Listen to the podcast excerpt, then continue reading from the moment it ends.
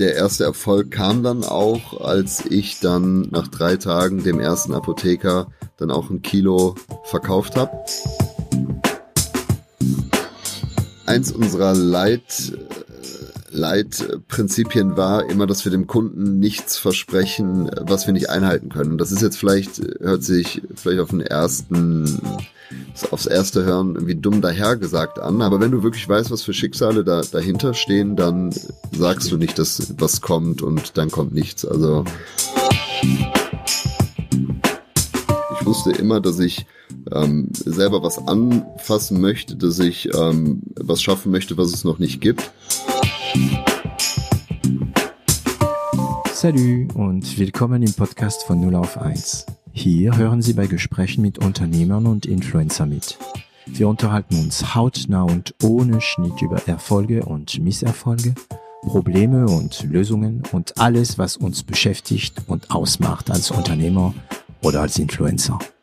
Ich bin David Treins, Gründer und CEO von L'Agence, eine Internet- und Content-Agentur aus Süddeutschland. Die meisten Menschen, wenn sie an Cannabis denken, denken an Party, Joints und so weiter und so weiter. Mein Gast heute, Lars Möhring von Enua.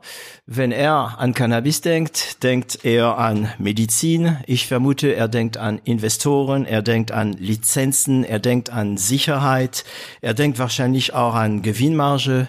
Ich möchte auch gerne herausfinden, ob er an den Problemen denkt mit Banken, die eigentlich das Geld aus dem Cannabis vielleicht nicht nehmen wollen. Ich habe sowas gehört. Ähm, ich bin mal sehr, sehr gespannt auf das heutige Thema. Wieder mal ein Bereich, von dem ich null Ahnung habe. Hallo Lars. Hallo David, danke, dass ich heute hier sein darf. Ich danke dir, dass du da mitspielst. Ähm, wie geht's dir heute?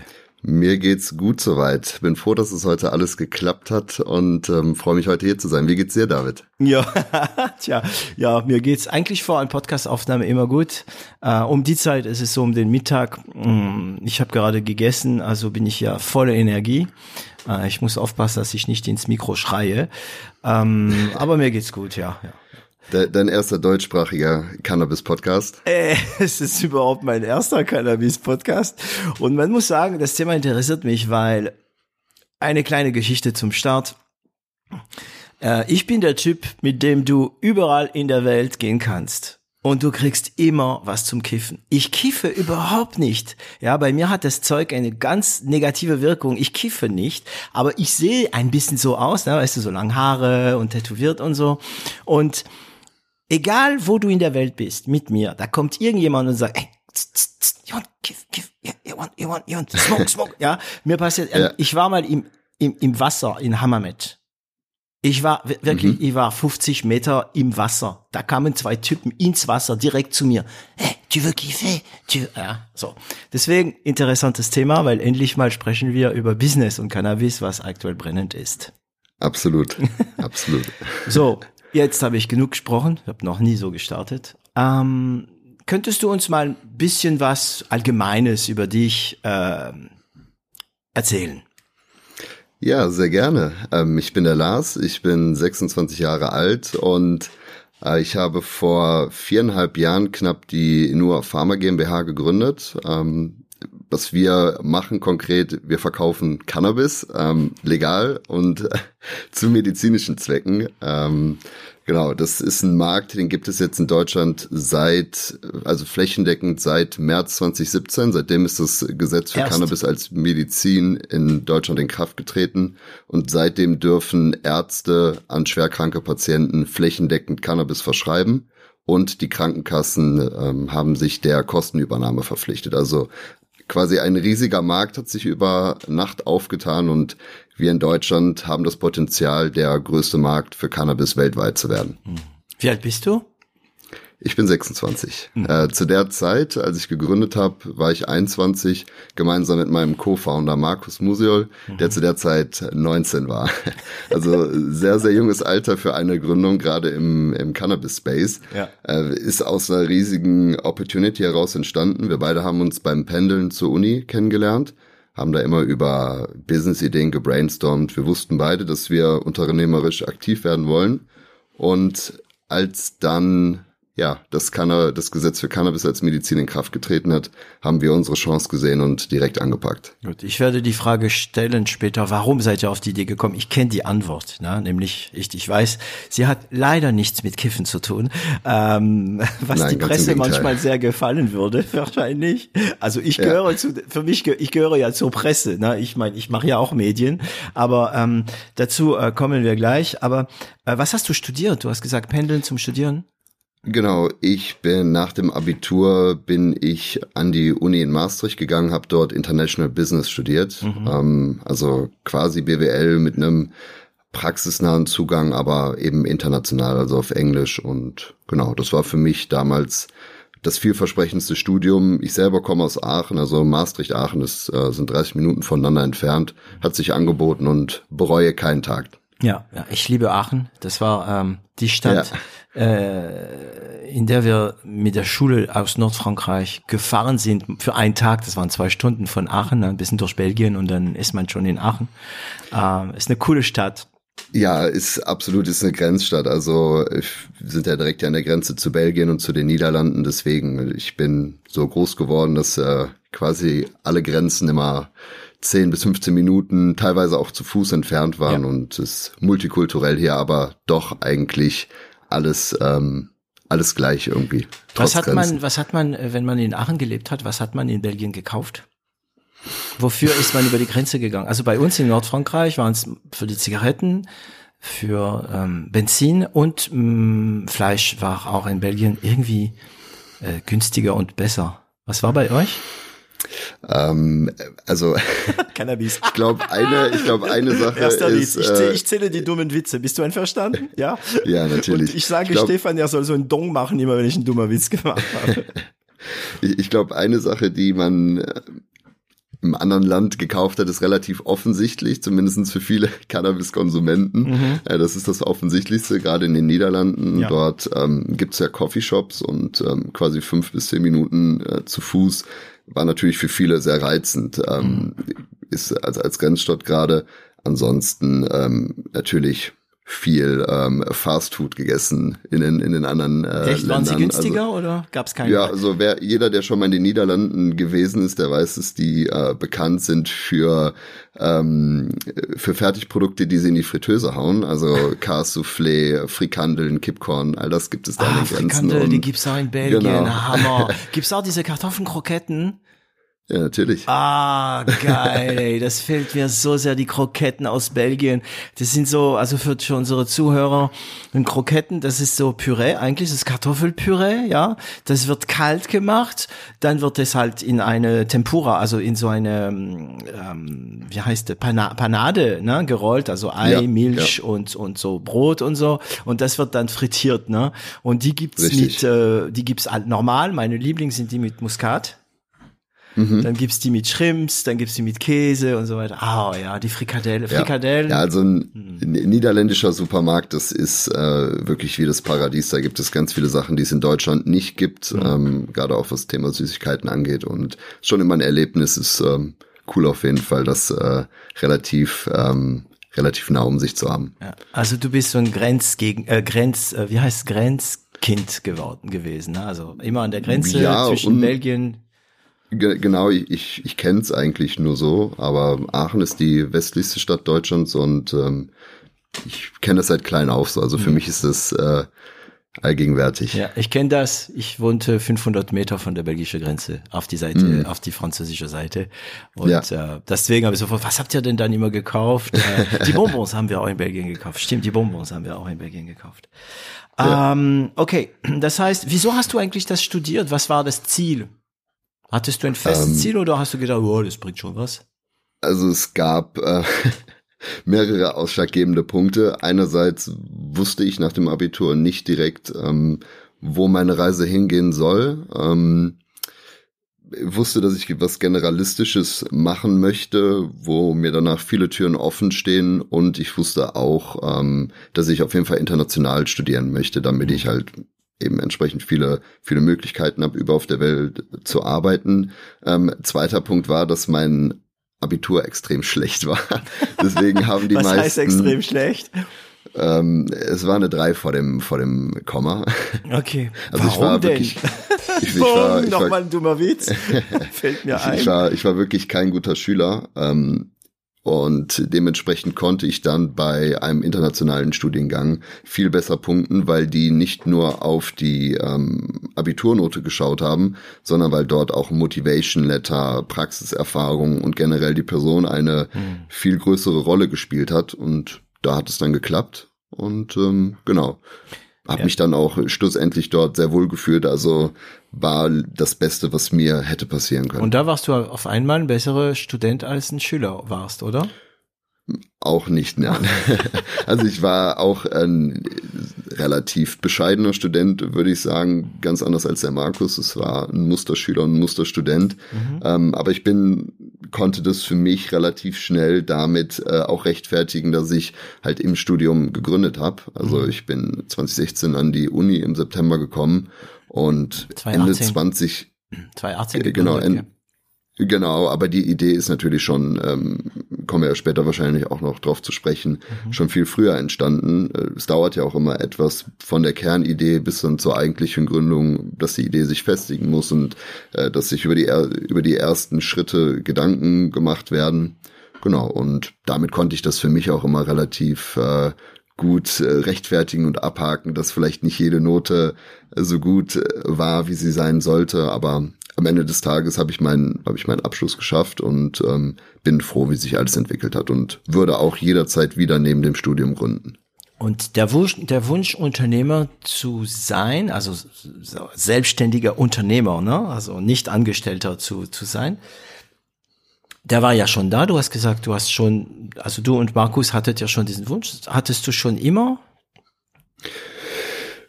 Also ich bin nie so der klassische Gründer, glaube ich, gewesen. Es war nie der Fall, dass ich ähm, alles schon vorskizziert hatte, wie meine Karriere, wie mein Lebenslauf später mal aussehen sollte. Ich wusste immer, dass ich ähm, selber was anfassen möchte, dass ich ähm, was schaffen möchte, was es noch nicht gibt, um somit halt einen Impact zu hinterlassen. Und der einzige Weg, gerade das auch in jungen Jahren zu schaffen, ist selbstverständlich die Gründung, weil du dort natürlich dein, dein eigener Chef quasi sein kannst. Du kannst selber eine Firma, Strukturen, Ideen in die Tat umsetzen, die es vorher noch nicht gibt und ähm, bist aber natürlich auch selber für dein Handeln verantwortlich. Also es gibt ja auch extrem viele Gründer, die ähm, vorher Praxiserfahrung gesammelt haben, die dann zum Beispiel aus der Strategieberatung kommen, die vorher im Banking gearbeitet haben, selber in einem Startup gearbeitet haben. Schlussendlich sind das natürlich auch Erfahrungen, die mir definitiv nicht geschadet hätten, die, glaube ich, aber auch nicht zwangsläufig notwendig sind, wenn man das richtige Umfeld hat. Jetzt bei uns speziell Business Angels, Investoren, Mentoren, die einfach, ähm, ich will nicht sagen, einen auf, auf äh, Samthänden tragen, aber die einem trotzdem schon helfen, an vielen Stellen einfach mal eine Abkürzung zu nehmen und nicht in jedes Fettnäpfchen zu treten, ähm, genauso wie, wie sie das damals wahrscheinlich getan haben. Ich habe äh, demnächst da ähm, einen interessanten Spruch gel gelesen über dieses Thema, äh, wie man lernt. Ich weiß nicht, ob ich es noch genau zusammenbringe, aber die Idee schon. Ähm, äh, dumme, dumme Leute lernen nicht.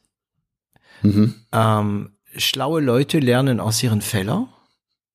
Ja. Sehr schlaue Leute lernen von den anderen.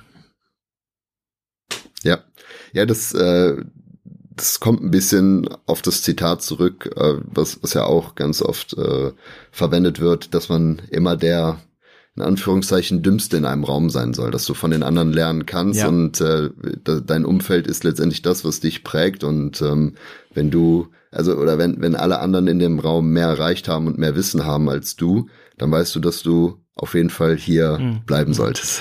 Äh, jetzt bringst du mir wieder mal auf eine Erinnerung.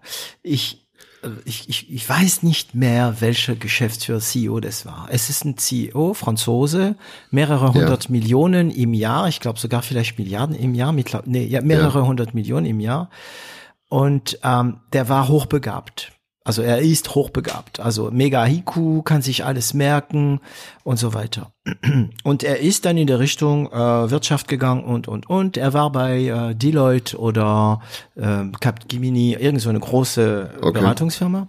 Und es gibt einen Moment in diesem Podcast, den ich damals gehört habe, wo er sagt zu seinen ähm, Gesprächspartner sagt, weißt du, das alles auf Französisch, äh, weißt du, ich war damals in diese Zeit, wo ich in der Beratung war, immer der Schlauste im Raum. Ich war immer der Intelligenteste und ich war immer der Gebildeteste.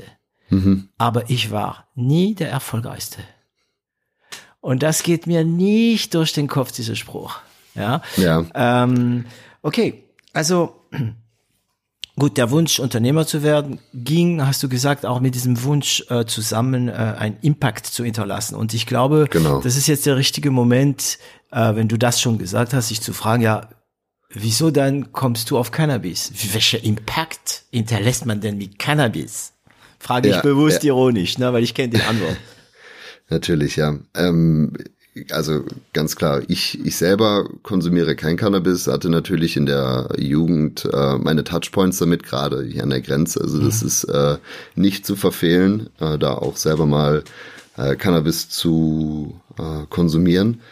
Der Wunsch nach dem Impact beziehungsweise die Chance, einen Impact nachhaltig zu erschaffen, kam eben ähm, auch durch mein persönliches Umfeld. Also ich habe äh, eine sehr nahestehende Person in meinem Familienumfeld, die äh, an Krebs erkrankt ist.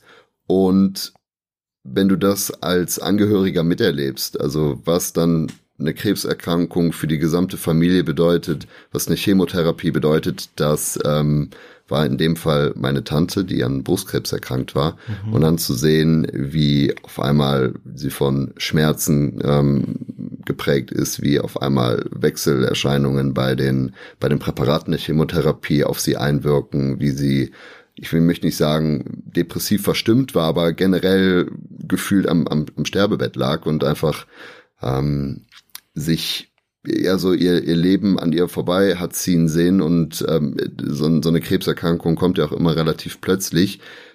Da, das belastet natürlich nicht nur sie, das nimmt das ganze Familienumfeld ja. mit und da möchtest du als Angehöriger alles tun, um der Person irgendwie zu helfen. Und ähm, da gab es Touchpoints eben mit Cannabis, ähm, die ihr auch ähm, wirklich sehr, sehr gut geholfen haben. Allerdings gab es keinen flächendeckenden Zugang zur Therapie. Also es war extrem schwer, Ärzte zu finden, die mhm. Cannabis zu der Zeit, wir sprechen hier von, ähm, von Anfang, Mitte 2017, äh, Ärzte zu finden, die es flächendeckend verschreiben. Das ist, ähm, hat sich mittlerweile, gibt es viele Privatärzte, die Cannabis verschreiben, aber damals waren es wirklich einige wenige, die waren auch bekannt und die waren intrinsisch davon überzeugt, Cannabis zu verschreiben. Und selbst wenn ein Patient ein Rezept bekommen hat, ist es extrem schwierig damals gewesen, auch einen Apotheker zu finden, der dein Rezept einlösen kann. Mhm. Also äh, für manche Patienten hat es wirklich bedeutet, einmal quer durch Deutschland zu pilgern ähm, quasi von München nach Berlin, um dann die Medizin zu bekommen. Und das in unserer heutigen Zeit, dass wir in Deutschland, in einem so fortschrittlichen Land, keinen nachhaltigen Zugang zu einer gesetzlich äh, zugelassenen Therapiemethode haben, das hat mich mir, das hat mir extrem vor den Kopf gestoßen und ich hatte ja auch eben die, das Testimonial, die Erfahrungswerte aus meinem eigenen äh, Familienumfeld. Leider schmerzhaft eher erleben müssen, dass es aber auch hilft. Und das hat mich natürlich ähm, dann dazu angeregt, direkt mit dem mit dem Markus ähm, uns da in dem Thema festzubeißen, da mehr und mehr zu recherchieren und ähm, eben diesen Impact-Gedanken zu entwickeln, wie können wir denn mehr Menschen langfristig mhm. damit helfen und ähm, genau das ähm, haben wir dann auch in die Tat umgesetzt. Mhm. Und so bist du zum Bauer geworden. ja, Anbauen in Deutschland ist ein, ist ein sehr schwieriges Thema, ja. aber wir, wir haben natürlich äh, versucht, äh, die, die Struktur so aufzusetzen, dass wir wirklich ähm, Produkte dann an Apotheken eben vertreiben können, ja. die dann wiederum, wiederum die Patienten versorgen können. Und ähm, wie kamen Sie damals auf Cannabis?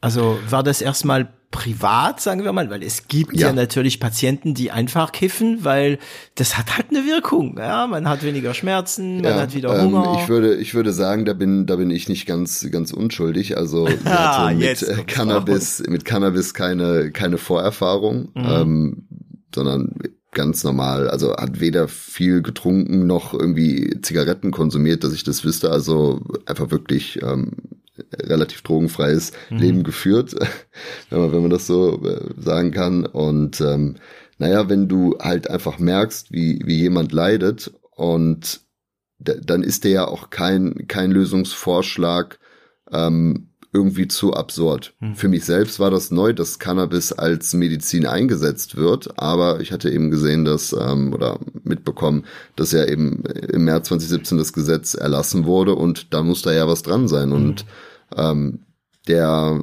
private Selbstversuch, sage ich mal, hat gezeigt, dass das tatsächlich ähm, auch geholfen hat. Natürlich hat Cannabis jetzt äh, den Krebs nicht geheilt, aber nee. es hat auf jeden Fall die Begleiterscheinungen. Das ist, palliativ, ne? Also das ist so einfach Symptomen äh, äh lindern, lindern, sag mal, mindern. Genau, also im, im Fachjargon nennt man das. Es ist äh, Teil einer adjuvanten und äh, Symptom ähm, symptombegleitenden Therapie. Also mhm. das wird natürlich nicht für die Ursache einer Krankheit angewandt, aber für die daraus entstehenden Begleiterscheinungen. Und gerade Krebspatienten, Schmerzpatienten ähm, können super davon profitieren. Jetzt in ihrem Fall hat es bedeutet, der Schmerz wurde unterdrückt, die Appetitlosigkeit ist vergangen und natürlich auch ähm, psychische Effekte. Also wenn du den ganzen Tag im Krankenhaus bist, den ganzen Tag äh, eigentlich nur gegen deinen Krebs zu kämpfen hast, dann freust du dich natürlich auch, wenn du ähm, man einen Joint rauchen kannst, ohne Witz, oder?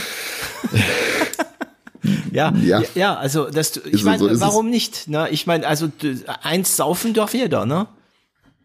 Klar, also es gibt auch genügend, ähm, es gibt auch genügend ähm, ja, Patienten im Krankenhaus, die vor dem Krankenhaus am, am Tropf stehen und, und äh, Zigaretten rauchen, obwohl mhm. sie gerade behandelt werden. Ja. Also ähm, nur Cannabis wird halt extrem, also mittlerweile ist ja der Konsens auch, jetzt ist in der Gesellschaft, dass Cannabis legal wird und es wird ja auch immer gesellschaftstauglicher, mhm. aber das war vor fünf Jahren auf jeden Fall noch anders und ähm, auch viele Patienten, habe ich, hab ich mitbekommen, haben viel Ablehnung durch, äh, durch Ärzte eben erfahren. Und es ist wirklich nicht der Fall, dass ein Patient zu der Zeit einfach zum Hausarzt oder zum Neurologen gehen konnte und sagen konnte, hey, schau mal, ich habe jetzt hier Präparat XY probiert, ich möchte aber eigentlich nichts aus, aus äh, der, der Big Pharma Industrie mhm. konsumieren, sondern ich möchte mal eine pflanzliche Alternative mhm. ausprobieren es ist nicht selbstverständlich, das dass der Patient mal, dann auch. Eigentlich wäre das nicht mal den Job der Patient. Also ich meine,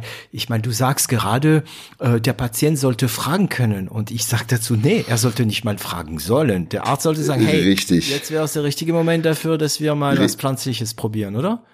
Richtig, das wäre, das wäre natürlich der Best Case. Allerdings, ähm, es gibt auch ein Buch äh, von Dr. Dr. Med Franjo Grotenherm, äh, die Therapie mit medizinischem Cannabis. Mhm. Und wer sich mal die ersten zehn Seiten dort durchliest, der wird sehen, das ist eigentlich ein Leitfaden für Patienten, wie sie ihren Arzt äh, darauf vorbereiten können und dafür sensibilisieren können, die Cannabis-Therapie überhaupt in Erwägung zu ziehen. Und, überhaupt ähm, in Erwägung zu genau, ziehen. Genau, das ne? ist quasi so ein Knigge, wie kannst du vor deinem Arzt auftreten und ein Cannabis-Rezept bekommen, ohne dass du direkt ähm, rausgeschickt mhm. wirst und eben, eben abgestempelt wirst als Freizeitkonsument. Und ähm, du hast vorhin gesagt, dass ähm, auch wenig, also auch wenn du jetzt von deinem Arzt ein Rezept bekommen hast, gab es keinen Apotheker, der das macht. Auch wegen Vorurteile oder weil es, weil die Apotheker gedacht haben, es gibt ja eh keinen Markt? War das mehr eine Marketingrecht ähm, Erklärung oder mehr eine reine ich Nein, sagen, also es, äh, es, war es war ja ein relativ neues Gesetz zu der Zeit noch. Also es gab natürlich auch vor 2017 vor dem flächendeckenden Gesetz gab es auch schon äh, einige wenige Patienten, die vom B-Farm aus Bonn eine Ausnahmegenehmigung bekommen haben, um Cannabis eben äh, zu erhalten. Das waren wirklich sehr, sehr schwer kranke Patienten. Ähm, ich glaube, viele Apotheken waren zu der Zeit einfach noch nicht auf die flächendeckende Versorgung vorbereitet. Es ist natürlich auch nicht für jede Apotheker ein No-Brainer, weil äh, der Großteil des Geschäfts äh, der Apotheker wird natürlich mit OTC-Arzneimitteln oder mit Fertigarzneimitteln gemacht, die einfach über äh, die Ladentheke gehen. Mhm. Ähm, Cannabis hingegen ist ein Rezepturarzneimittel, also hier äh, hat der Apotheker auch noch einen besonderen Rezeptur äh, Herstellauftrag zu erledigen. Also wenn der Canna wenn der, wenn der Apotheker ein Cannabisprodukt jetzt zum Beispiel getrocknete Blüten kauft, dann muss er diese Dose öffnen, muss dann eine äh, sogenannte Identitätsprüfung ähm, durchführen, also muss dann den THC und CBD-Gehalt der Produkte äh, gegenprüfen. Ah, muss und, er gegenprüfen. Genau, muss es gegenprüfen, muss dann das Produkt dann äh, auf, sein, auf seine Reinheit eben testen und schlussendlich auch umfüllen. Und für diesen Rezeptur oder für diesen Herstellauftrag ähm, kann der Apotheker dann im Gegenzug aber einen 100% Preisaufschlag hm. eben mit den Krankenkassen gegenrechnen. Trotzdem war nicht jeder Apotheker darauf vorbereitet, jetzt Cannabis-Rezepte eben oder Rezepturen herzustellen und am Patienten auszugeben. Du brauchst dafür ein Betäubungsmittel, Tresor. Das, das riecht auch gegebenenfalls ziemlich, äh, ziemlich extrem in der Apotheke und du musst halt eben das entsprechende Equipment äh, machen, äh, sorry, äh, das entsprechende Equipment vorliegen haben, um eine im Fachjargon nennt man es die Dünnschichtchromatographie durchführen zu können, um dann eben äh, ja das herstellen zu dürfen. Das ist der Hammer. Ähm, das heißt, es, kann es sein, es ist einfach besser, äh, einfacher für einen Apotheker Morphium oder Oxy oder oder keine Ahnung Antidepressiva, die ja auch eigentlich Psychotropen sind, Psychotrop sagt man, ja. ja, Psychotropen sind, zu verkaufen als überhaupt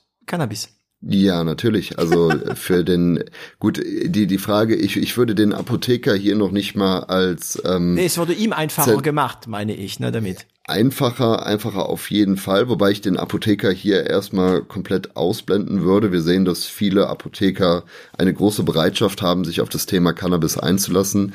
Ich glaube, eine zentralere Rolle spielen hier eher die Verordner, für mhm, die es genau. natürlich leichter ist, an einem Patienten ähm, Tilidin zum Beispiel zu verschreiben, ähm, wo er weiß, okay, da gibt es äh, da, gibt es nicht so viel, äh, so viel ähm, äh, verschiedene Produkte, die unterschiedlich auf den, auf den Patienten dann einwirken kommen. Und wenn ich dem das verschreibe, dann werde ich damit wahrscheinlich keinen Ärger haben. Das ist geprüft, da gibt es klinische Studien zu, da gibt es Evidenz zu. All das fehlt ja beim Cannabis. Und beim Cannabis ist das Besondere, dass es hier keine, keine sogenannte One-Fits-All-Solution gibt. Also Cannabis wirkt auf jeden Patienten anders mhm. und auch die Cannabis-Produkte ähm, untereinander die unterscheiden sich natürlich. Also es gibt verschiedene Genetiken, es gibt verschiedene Kultivare, äh, es gibt verschiedene Terpen ähm, in der Pflanze, die eben andere Effekte auslösen und also unterschiedliche Effekte auslösen und auch nochmal auf Patienten komplett unterschiedlich wirken.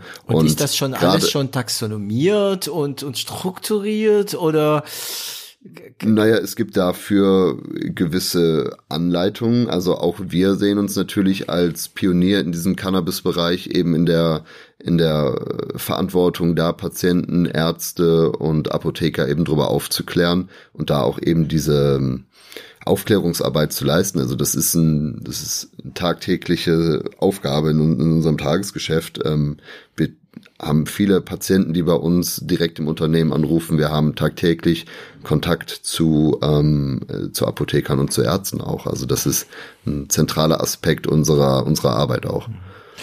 Ähm, eine Frage, hast, ja. du hast hoffentlich den Film Invasion der Barbaren gesehen. Nein. Ah, also eigentlich noch besser, weil du kannst es noch entdecken. Okay. Nimm's auf deine Liste. Invasion der Barbaren. Ja. Äh, ist ein kanadischen Film, also das Original mhm. ist auf, äh, auf Französisch. Irre witzig. Irre witzig. Und es geht um einen Mann, der Krebs hat, der am Sterben ist. Der hat ein Haus irgendwie, so ein schönes Haus, ich glaube, im Land und so. Und er wird bald sterben, ist ja klar. Also ihm bleibt wirklich nicht mehr viel Zeit.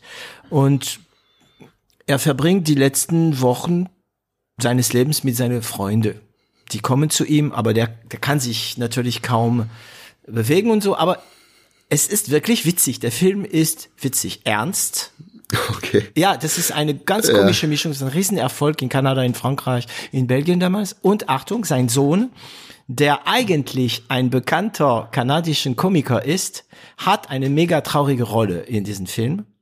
Und zwar der Sohn will sein Vater unbedingt ähm, die Schmerzen lindern. Mhm. Und, aber Achtung, das ist heftig, Heroinenmarkt. Okay? Hm. Und das ist so eine, wie nennt man das? Äh, eine Komödie-Dramatik, eine dramatische Komödie. Ja, ein ja. mega geiler Film. Und es gibt auch die dumme Bekannte, die einfach nur an an Pflanzen, einfachen Pflanzenmittel sagt, ja, du kannst echt wirklich dir helfen gegen deinen Krebs, wenn du die und die Pflanzen, weißt du, so Dinger, wo man weiß, ja. nee, das, das hilft nicht, ne? Es gibt die intellektuelle Freunde, die reden über Träume, über Leben, über, also es ist wirklich ein Megafilm, Invasion der Barbaren. Also alle können ja, es zu Herz legen, die da sich mit Krebs auseinandersetzen. Ich, ich schreibe es mal auf die Liste. Ich kann mir gerade sehr, sehr wenig darunter vorstellen, ja, also dass es das eine Komödie sein soll, aber. Aus, glaube Ende der 90er. Ja. Okay. Invasion der Barbaren. Und es gibt da ein paar, ja, ganz große Momente in diesem Film und äh, ja nehme ich mit auf die Liste und man weiß ja was am Ende passiert ne er stirbt natürlich ähm, und ähm, als ich damals man mir das auch den den den den, den ähm, wie heißt es denn äh, den Pitch gemacht hat, sagt, ja, das ist ein ganz witziger Film über Krebs. Aber ich sage, was? ja. ja. Und das passt ein bisschen, ne? Es geht darum, dass auch die, die Schmerzen und so weiter. Ähm, okay. Also, klar, war klar, ihr habt ja, mm, also du hast dieses Erlebnis gehabt und da kam das alles zusammen, ne? Auf der Suche nach genau. einer Idee für ein Business, Gespräche wahrscheinlich mit Markus. Der Cannabismarkt, also medizinisches Cannabismarkt hat sich entwickelt. Ja. Damals gab es Gesetz, habt ihr eins und eins gezählt. Ihr wart wahrscheinlich nicht die einzigen. Nein, wir waren definitiv nicht die einzigen. Mhm. Also mittlerweile gibt es auch über 100 Unternehmen, die sich mit dem Thema beschäftigen. Mhm. Man muss natürlich immer davon unterscheiden, wer ist wie groß aufgestellt und ähm, wer macht das auch schon wie lange und mit welcher Professionalität. Äh, zu der Zeit gab es schon einige, auch zu der Zeit sehr gute, etablierte ähm, Player, die auch wirklich in Millionenhöhe schon finanziert waren. Mhm. Ähm, muss allerdings sagen, es hat sich bisher jetzt, also die Einstiegsbarrieren in den Markt sind extrem hoch, auch einfach äh, dadurch, dass das ein sehr kompetitiver Markt ist, dass es ein äh, lizenzbehaftetes Geschäft ist. Also du kannst ja nicht einfach dir heute ausdenken, ja, ich möchte gerne morgen Cannabis äh, legal verkaufen und genauso schwer wie dann, ein dann startest du da wahrscheinlich. dann, dann, dann startest du damit einfach. Ähm, aber, aber trotzdem, trotz eben dieser etablierten Player, muss man sagen, gibt es, wenn die Strategie sich von dem Unternehmen differenziert und wenn man das einfach mit einem sehr, sehr guten Team durchdacht angeht, dann gibt es gerade in, in ähm, jungen Phasen einer, einer Industrie einfach viele Möglichkeiten. Es gibt ja immer so dieses Sprichwort auch be first or be better. Mhm. Und ich finde, das ähm, tritt gerade in diesen Cannabismarkt, äh, auf, auf diesen Cannabismarkt einfach extrem zu. Mhm. Wobei ich an dieses Be First weniger glaube. Hm? Weil Be First kannst du ja zu früh sein und so weiter mit alles, was bringt, ja. Ähm, okay, aber ihr sitzt dann, Markus und du, im Zug ja. und habt eine Idee.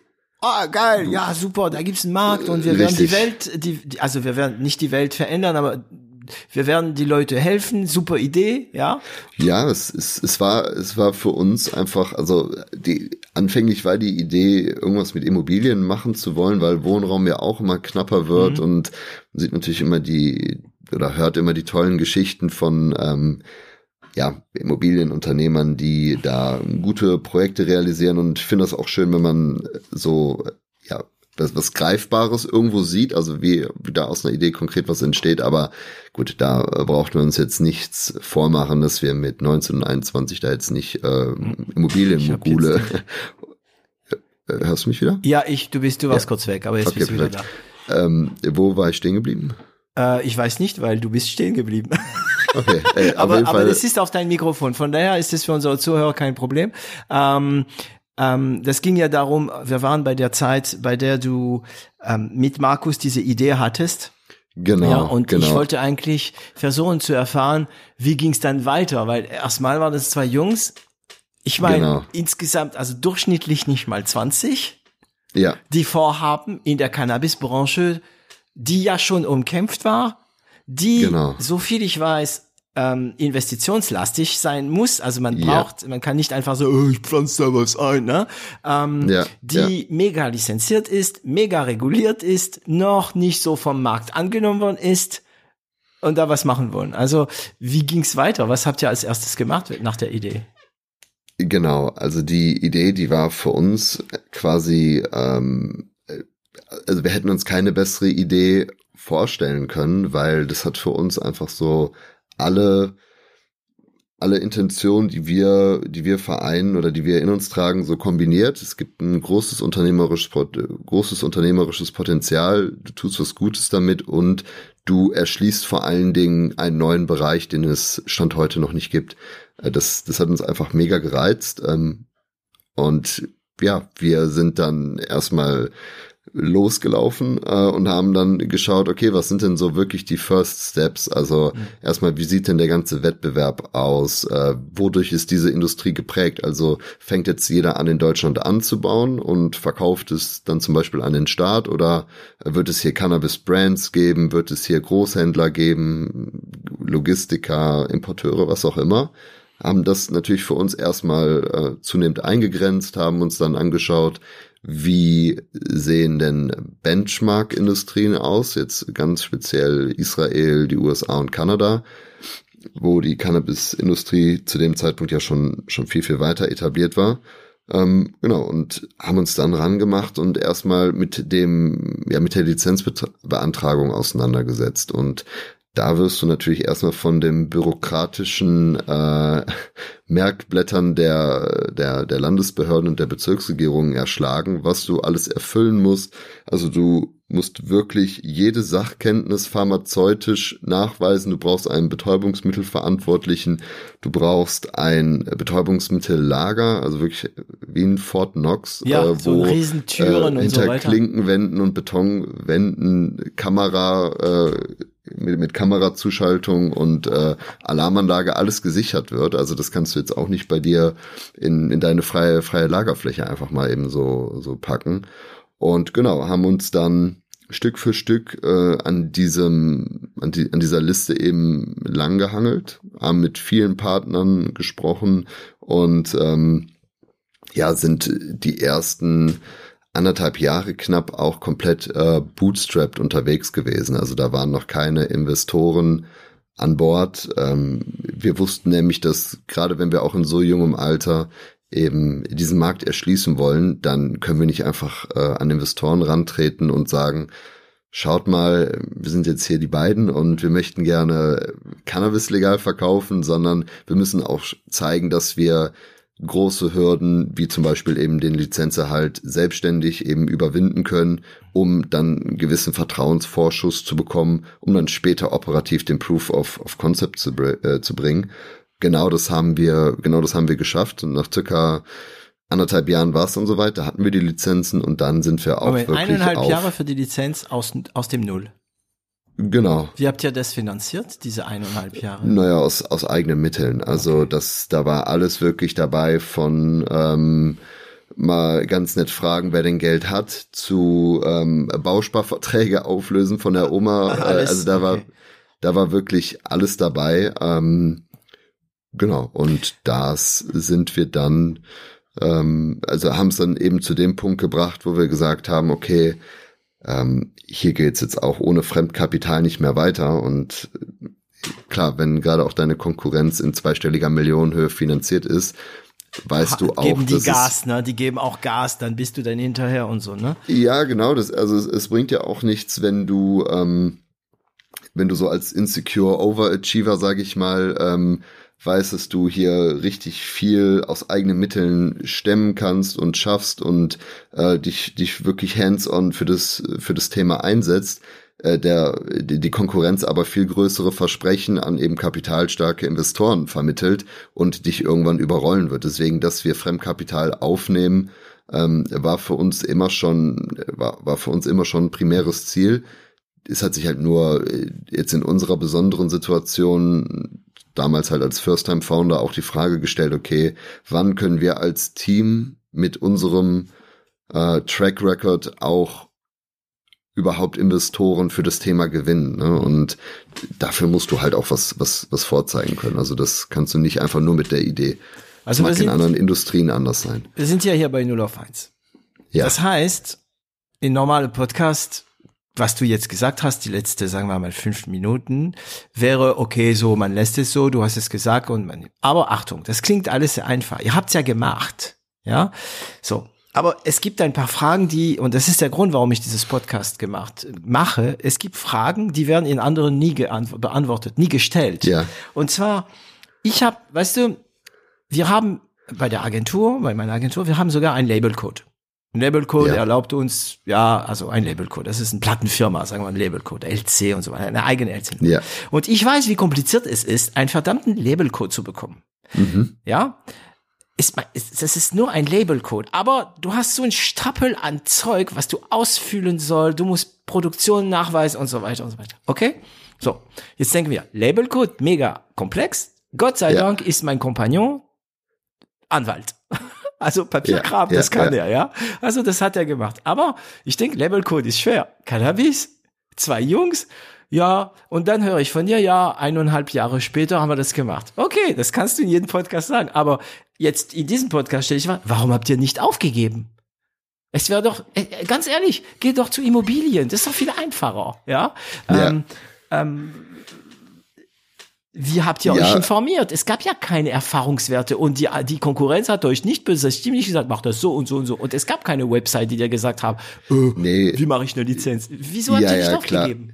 Nee, klar, also du bist ja als Gründer, gerade wenn du so extrem jung bist, bist du ja mega, mega überzeugt, erstens von dir selbst, von deiner Idee und verliebst dich ja auch in die Idee und willst dann daran nicht loslassen. Also äh, zu sagen, dass das einfach war, es war wahrscheinlich mit so das Schwerste, was wir uns hätten aussuchen können, gerade auch äh, für die erste Gründung. Das hat uns auch jeder gesagt ja, und ich glaube, die, ja ja, ich glaube auch die Anzahl der Leute so aus dem Umfeld, ähm, die daran geglaubt haben, die war verschwindend gering. Also wir haben es auch gar nicht so vielen Leuten erstmal ähm, gesagt, jetzt außer natürlich so Familienumfeld, ähm, weil ganz klar war, die, die werden denken, dass wir, dass wir sie nicht mehr alle haben, auf gut Deutsch gesagt. Mhm.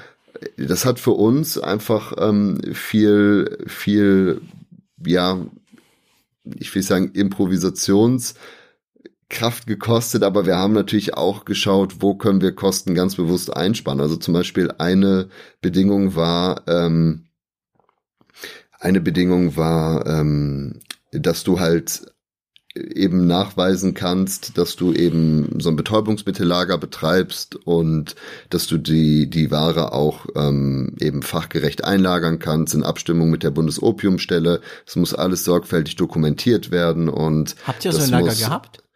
Nee, ähm, ja, haben eben. wir nicht. genau, sondern was wir gemacht haben, beziehungsweise was, was ich damals gemacht habe, äh, ich habe dann alle Logistiker ähm, oder alle BTM Pharma-Logistiker in Deutschland angeschrieben, ähm, habe mir die Angebote von denen holen lassen, habe mich äh, in meinen äh, viel zu kleinen Anzug dann ähm, reingezwängt, bin da hingefahren und habe denen das ganze Ding gepitcht und habe denen gesagt, ja, ähm, wir haben zwar kein Geld, wir sind gerade noch eine UG, ähm, also wir können euch hier keine Flat Fees zahlen, also jetzt irgendwie 2000 Euro im Monat, weil ich gehe eigentlich noch zur Uni. Aber wenn wir mal die Lizenz haben und Investoren ähm, an Bord sind in ein, zwei Jahren, dann können wir hier auf jeden Fall ein großes Geschäft machen. Und da gab es dann wirklich auch einen Logistiker, der hat sich darauf eingelassen. Der hat mich zwar sehr, sehr schräg angeguckt und mich gefragt, ob ich also wie ich damit jemals Geld verdienen will, mhm. ähm, hat aber gesagt, dass er das, dass er das Ganze gut findet und ähm, ja, hat dazu eingewilligt, dass erstmal keine Kosten eben auf uns zuprasseln, sofern wir nicht die, äh, die Lizenz eben in den Händen halten und operativ loslegen können und hat, hat dann da so eine Klausel mit in den Vertrag eingebaut. Das war für uns einfach super, weil wir konnten dann der mhm. Behörde eben zeigen, schaut mal, wir haben hier einen Partner, wenn wir Ware hier ähm, lagern wollen, der ist auch zertifiziert und auditiert, dann und das können wir das machen. Die dann in ihren Kästchen ankreuzen genau, können. Die haben dann da ein, genau, die haben dann da einen Tick gemacht. Also da der Weg war natürlich sehr, sehr steinig und also da gab es viele, da gab es viele Punkte, wo wir vermutlich auch viele andere gesagt hätten, ähm, will ich mir das antun, kann ich nicht doch mhm. was anderes machen und ist es mir das wert? Aber wir waren irgendwann so festgefahren und so überzeugt davon, dass wir ähm, einfach, ja, einfach, einfach hands-on geschaut haben, welche, welche Mittel stehen uns zur Verfügung, wo kennen wir wen, der uns irgendwie helfen kann und äh, ja, wo. Also Himmel und Erde bewegt. Ja, zu einem gewissen Teil. Also mhm. Ähm, wir, wir waren uns natürlich auch für nichts zu schade. Ne? Mir ist das ja selber bewusst. Also, dass wenn ich da irgendwo äh, bei so einem etablierten mittelständischen Unternehmen äh, dann mit, mit einem Geschäftsführer zusammensitze. Hey, ich ja, und mein Kumpel, wir wollen, dass genau, unser Cannabis sind, also, äh, irgendwie lagert, ne? sind seit sind seit 40 sind seit 40 Jahren so eine 200 300 Mann Bude mit etlichen Millionen Umsatz im Jahr, dass ich da als äh, noch Studierender äh, vielleicht auch ein bisschen, ähm, ja. Aber glaubst du, die Leute haben in euch, äh, weißt du, ich, ich denke, ich kenne Leute, ähm, die, die werden, die werden immer, wie soll ich das sagen, akzeptiert und nach oben gezogen. Ja. Weißt du? Und es hat nichts mhm. mit Intelligenz zu tun. Es, die haben etwas. Ich kenne, beziehungsweise in meiner Familie mindestens zwei davon, ja, die, die werden erkannt irgendwie von ja. anderen, ja, und werden dann ja angenommen. Man sagt, ja, okay, komm, wir helfen. Okay, komm, äh, du, du steigst die die die die Treppe über drüber. Glaubst du, du oder Markus oder ihr beide habt das oder habt ihr einfach die, die gute Leute getroffen, die bereit waren, zwei junge äh, Unternehmer zu helfen? Ja, ich wahrscheinlich beides. Also ich glaube, was ähm, viele zu der Zeit in uns gesehen haben, ist, dass wir natürlich jetzt hier keine ähm, abgebrühten Serial Entrepreneurs sind, die hier mhm. nur für das Geld sitzen und äh, irgendwie schnellstmöglich da ähm, erfolgreiche Unternehmer werden wollen, sondern waren zu der Zeit natürlich noch unbefleckt, wahrscheinlich auch äh, sehr, sehr naiv. Ähm, mhm. Und ich glaube, das haben viele einfach, ähm, also viele haben einfach auch die Energie und den Ehrgeiz ähm, einfach nicht wertgeschätzt, aber erkannt. Ähm, er, er, erkannt genau und haben uns dann da eben auch die die Brücke gebaut, die notwendig war und ja cool. äh, später später gehörte das dann, als wir die ersten Investoren kennengelernt haben, die haben, also die haben sich in uns gesehen halt nur irgendwie 10, 15 Jahre zurück und die, also bei denen war das auch ein No-Brainer, da direkt mit uns zu arbeiten. Das war, äh, das war nochmal eine ganz andere, mhm. ganz andere Seite, die wir da kennenlernen durften. Und jetzt, also hier auch im Podcast, ähm, ähm geben wir die Namen der Leute ein, über ja, die wir positiv reden. Also ja, über die, die wir schlecht reden, sagen wir lieber nichts. Ja, Aber ja. die über die, die wir positiv äh, ins Licht bringen, wie heißt dieser dieser diese Firma, die die euch dieses Lagerung und wie heißt dieser Mann, der euch eigentlich ja genau das hat? war genau das war ähm, der Herr Krone von SK Pharma mhm. aus Bielefeld. Äh, da sind wir auch heute noch äh, Kunde und für ihn wahrscheinlich, ähm, ich weiß gar nicht, ob er überhaupt noch da ist. Für ihn damals wahrscheinlich eine Kleinigkeit, diese, diese Klausel in einem Vertrag unterzubringen, aber für uns damals wirklich ähm, große Hilfe. Ja, eine richtig, richtig große Hilfe und ohne die hätten wir es nicht geschafft, weil wir hätten sonst äh, ein paar tausend Euro an Kosten im Monat angehäuft, mhm. ohne dass da wirklich eine Leistung erbracht wird, einfach nur weil dieses Lager für uns quasi abrufbar sein musste. Also jeder, der ein äh, Kontrakt mit einem Logistiker hat, weiß, dass man da Flat Fees zahlen muss und dass die sich auch dafür bezahlen lassen, dass die abrufbar sind für einen, weil mhm. die eben Kontingente blocken. Und das hat uns extrem geholfen und ähm, ja. Cool. Ohne den äh, hätten wir es wahrscheinlich äh, nur anders geschafft. Hätten wir, hätten wir vielleicht einen anderen Weg gefunden, genau, aber das war auf jeden Fall extrem, extrem, äh, extreme Hilfe.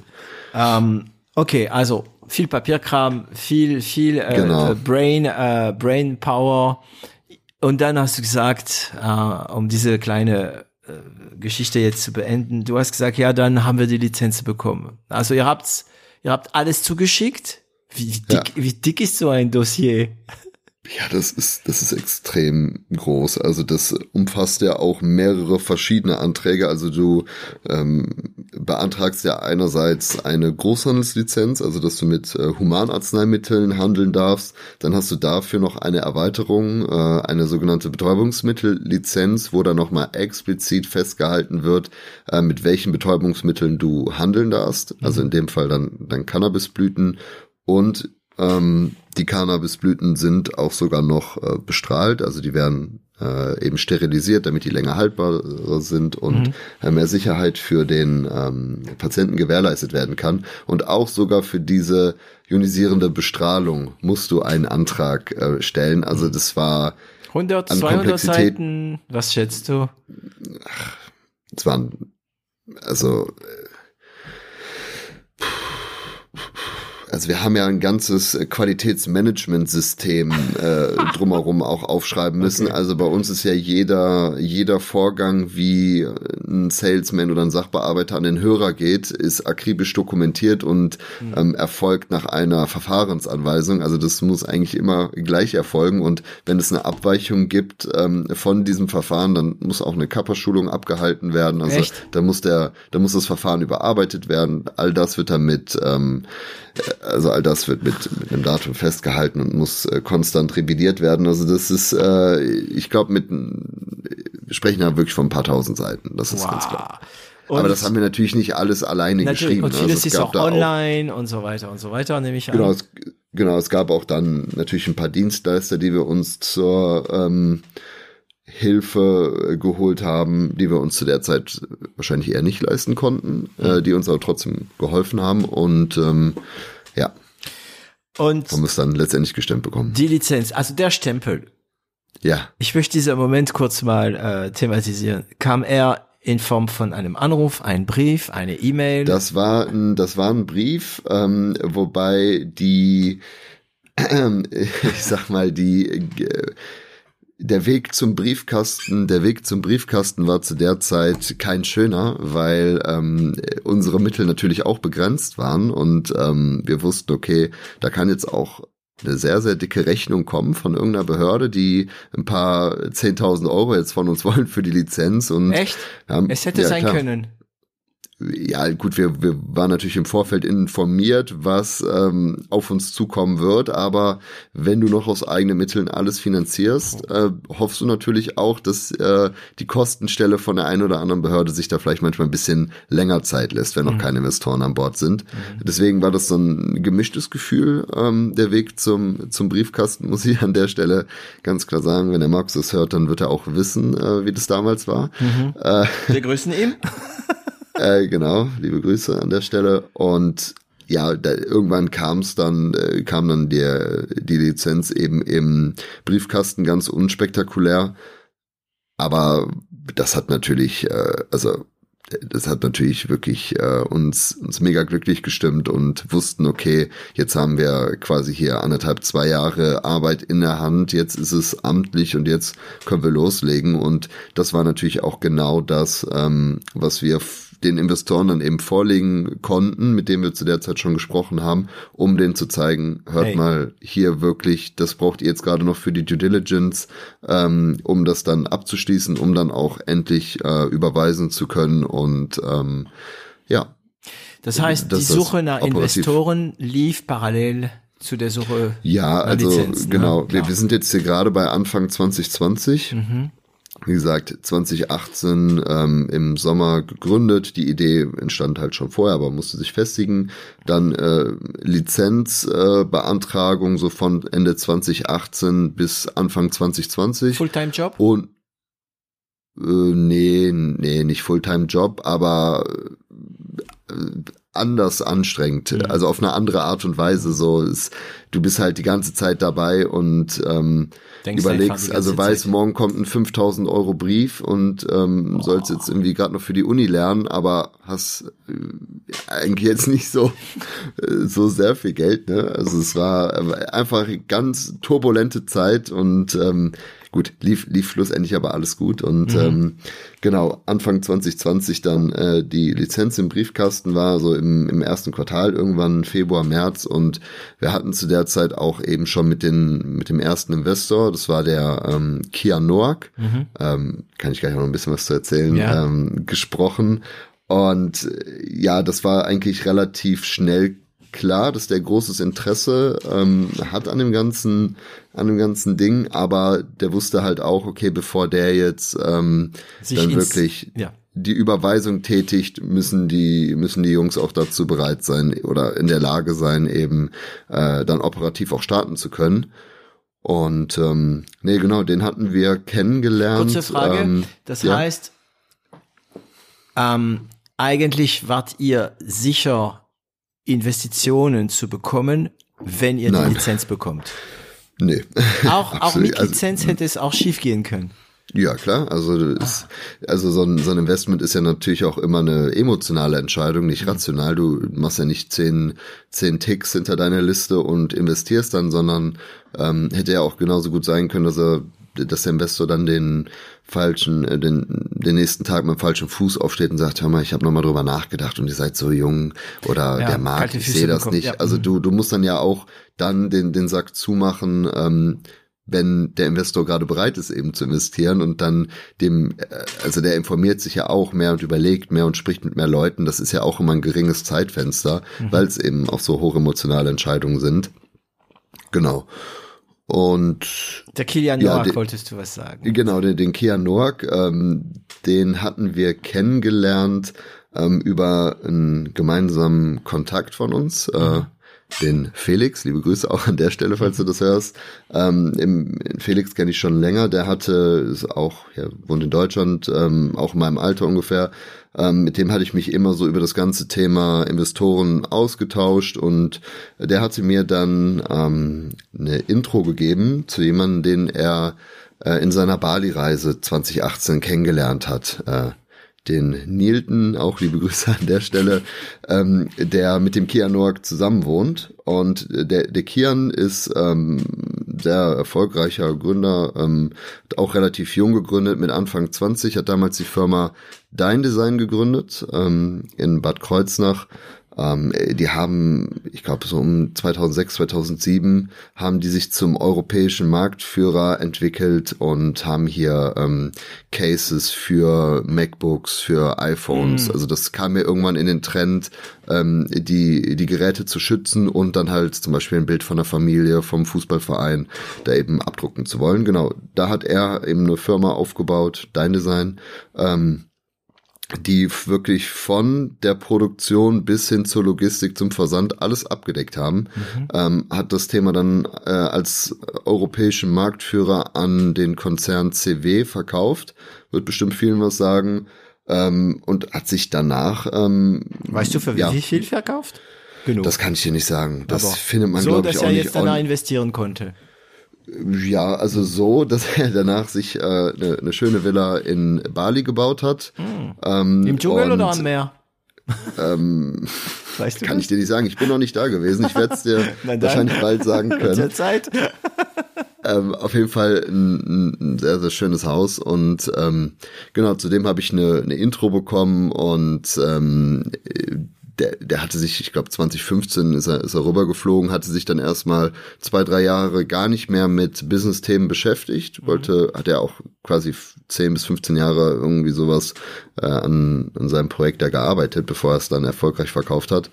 Und ähm, genau, genau an dem Tag, als ich dann mit dem Nilton gesprochen hatte, äh, der eben in Bali mit ihm zusammen gewohnt hat, mhm. ähm, war zufälligerweise auch der Paukenschlag für Kian gekommen, dass er gesagt hat, ähm, ich möchte wieder was machen und hatte dann bei Instagram, glaube ich, eine Story ge, ähm, gepostet. gepostet. Ich krieg den Wortlaut nicht mehr zusammen, aber irgendwie sowas, äh, after three years of ähm, was auch immer, wie man es nennen mhm. möchte, äh, open for new ideas, äh, hit me up.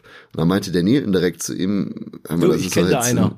Ja, das ist so ein Witz, dass du das jetzt gerade postest. So, ich wollte dich mit, mit Business-Ideen und äh, irgendwie Connections gar nicht nerven, aber nimm die Story mal runter, weil ich hab, hab hier was und hat ihm dann direkt die, das Pitch-Deck und den Kontakt von mir ähm, eben zugeschickt mhm. oder eben, eben gegeben. Und ja, der, am gleichen Tag noch mit ihm eben telefoniert und äh, das ging dann so über einen Zeitraum von drei bis vier Wochen, dass wir gefühlt ähm, täglich telefoniert haben, auch immer hier mit, mit sechs, sieben Stunden Zeitverschiebung dann nach Bali, also als bei mir hell war, war es bei ihm schon mitten in der Nacht. Und es hat sich dann eben so abgezeichnet, dass er direkt meinte, schon in einem ersten Gespräch, hör mal, das hört sich sehr, sehr gut an, extrem viele Fragezeichen, aber ähm, hat ein gutes Gefühl so von der Person her. Und auch das, was ich ihm erzähle, äh, hört sich alles schlüssig an. Genau, und ähm, ja, haben dann eben über drei bis vier Wochen eben täglich gesprochen. Er hat versucht, das für sich immer weiter einzugrenzen, mich zu löchern, eben so, so eine Art Stresstest auch zu machen, äh, eben zu gucken, wie ernst meint er das. War dir das bewusst oder weißt du es im Nachhinein? Das, also es war sehr offensichtlich, ne? Mm. Das äh, Vielleicht hat er es auch gar nicht als Stresstest empfunden, aber das ja. war nicht, also ich war auf sowas, also ich kannte sowas ja nicht und ähm, musste natürlich auch bei vielen Fragen erstmal überlegen und grübeln, okay, und habe auch irgendwann für mich so realisiert, jetzt wird's hier wirklich ernst. Auf jeden Fall, nach, nach drei bis vier Wochen hat er dann für sich entschlossen, dass er das gerne machen würde, aber dass er auch gerne jemanden ähm, mit an Bord holen würde, der gemeinsam mit ihm eben zusammen investiert, vor allen Dingen aber auch unter der Prämisse, dass die beiden uns als Angel-Investoren, als Mentoren eben wöchentlich begleiten, das ganze Thema mit uns gemeinsam. Hm, so ein bisschen ähm, mal noch den, äh, die Hand, also nicht die Hand drauf, das ist zu hart, aber dass die sich ein, äh, einbinden lassen, ja, in der, also genau, Smart genau. Money, wie man so schön sagt, sozusagen. Ja, absolut, mhm. absolut. Also, dass sie, dass sie uns coachen, da begleiten und eben, ähm, ja, als Mentoren unterstützen so würde ich es nennen. Das machen sie auch bis heute und das äh, hat sich auch extrem ausgezahlt. Genau, und die Person war der Felix Eiser ähm, aus Berlin. Er ist ein sehr umtriebiger Startup-Investor, also hat, glaube ich, über 35 äh, Beteiligungen mittlerweile, sehr erfolgreiche Projekte auch, äh, wirklich von Superchat über Junto, ähm, ist jetzt auch in, in einem äh, Web Web3 Fund äh, als, als Investor tätig. Genau, den haben wir damals äh, zu der Zeit dann, dann kennengelernt. Ähm, hat auch mit dem Thema Cannabis gar nichts am Hut gehabt. Äh, er hat seinerzeit äh, Regiohelden gegründet in Stuttgart und hat es dann an Ströer Digital Marketing verkauft. Mhm. Ähm, auch ein, auch ein Riesenthema gewesen und ja, also mit dem äh, sind wir, haben uns auch direkt gut verstanden, hat natürlich nochmal ganz andere Fragen mit reingeworfen, aber letztendlich nach dem finalen Treffen in, in Berlin, äh, nach, nach knapp vier Wochen dann, im Mai war das, ähm, hat er auch gesagt, ähm, ja, grünes Licht für die beiden und dann haben sie äh, investiert. Ähm, genau, und Moment, Moment, Moment, du weißt, dass die Frage kommt. Ja, du Und ich weiß, dass viel? du sie nicht beantworten willst. Man hat mich vorgewarnt. Aber können wir mal ja, eine grobe, äh, grobe ähm, Richtung haben? Ähm, ja, also war das war, das war, das, das kannst du losgelöst von jeder Bewertung, ähm, als, das ist nicht mal ein Pre-Seed-Investment gewesen. Es war eine kleine sechsstellige Summe. Das war, also es ging mehr um äh, darum, dass die beiden mit an Bord kommen und wir hatten mit Sicherheit auch andere Angebote, wo wir für uns bewertungsoptimiert besser ähm, abgeschnitten hätten, aber das wäre dann halt nicht mit den beiden gewesen und das wären dann halt mhm Genau, das wäre dann halt einfach, hier hast du Geld und dann schau mal, dass du eben die Versprechungen auch einhältst. Also es war eine bewusste Entscheidung. War, habt ihr viel dafür abgeben müssen? Ähm, ja, schon, schon, also aber, auf jeden Fall. Aber nicht mehr als 30 Prozent. Nein, nein, nein, nein, also nein, nein, nein, das, runter. also, ja, ja, auf jeden Fall. Also jeder, der im, im Cap Table auch, ähm, mal nachschauen möchte, ne? North Data ist da euer Freund, das kann man bestimmt alles äh, nachvollziehen. Ähm, Wenn man weiß, wo und wie, ja, aber. Mh, ähm, Genau, also auf jeden Fall schon schon einen signifikanten signifikanten Scherm wird abgegeben, ähm, zweistellig, aber eben nicht mehr als als 30 Prozent. Mhm. Und ähm, Genau, das, das Krasse hierbei war natürlich, dass der Kian auch in uns investiert hat, ohne uns jemals zu sehen. Also ja, das wollte ich dann fragen. Ich, ich, hab's auf, ich kann es aus meiner Liste weg, weil ich war, sag mal, ist der überhaupt von Bali gekommen oder wie habt ihr das gemacht? Nee, war, nee, ja, das war ja Corona-Zeit auch noch. Ne? Ja, genau, das ja. war das war Corona-Zeit und ähm, der hat, wie gesagt, das läuft, lief alles komplett remote, alles digital, ist dann in Bali zum Anwalt, äh, zum, zum Notar gegangen und hat uns bisher nur äh, über Zoom eben gekannt. Geil. Und war für mich eine komplett neue Welt. Ne? Aber jetzt kennt ihr euch so oder ja, ja, wir ihr wart schon uns, mal im äh, gleichen Raum. Also ihr kennt euch schon länger, aber ihr ja, wart schon mal klar, klar, klar. Ja, ja, mittlerweile kennen wir uns. Aber war für mich natürlich eine komplett neue Welt. Ähm, weißt du, ich habe wahrscheinlich eine Woche später eine Klausur geschrieben und dann gerade von jemandem äh, eine sechsstellige Summe bekommen dafür, äh, also der mich noch nie gesehen hat. So das, da sind wirklich zwei Welten aufeinander getroffen. Mhm. Ähm, wobei ich auch sagen muss, dass ich mich davon nie hab wirklich beeindrucken lassen. Also wenn dann da auf einmal ein paar hunderttausend, jetzt später ein paar Millionen auf dem Konto sind, also auf dem Geschäftskonto, das hat mich, das war immer eine Zahl, das hat mich bisher immer kalt gelassen. Und das war, glaube ich, auch sehr, sehr wichtig so.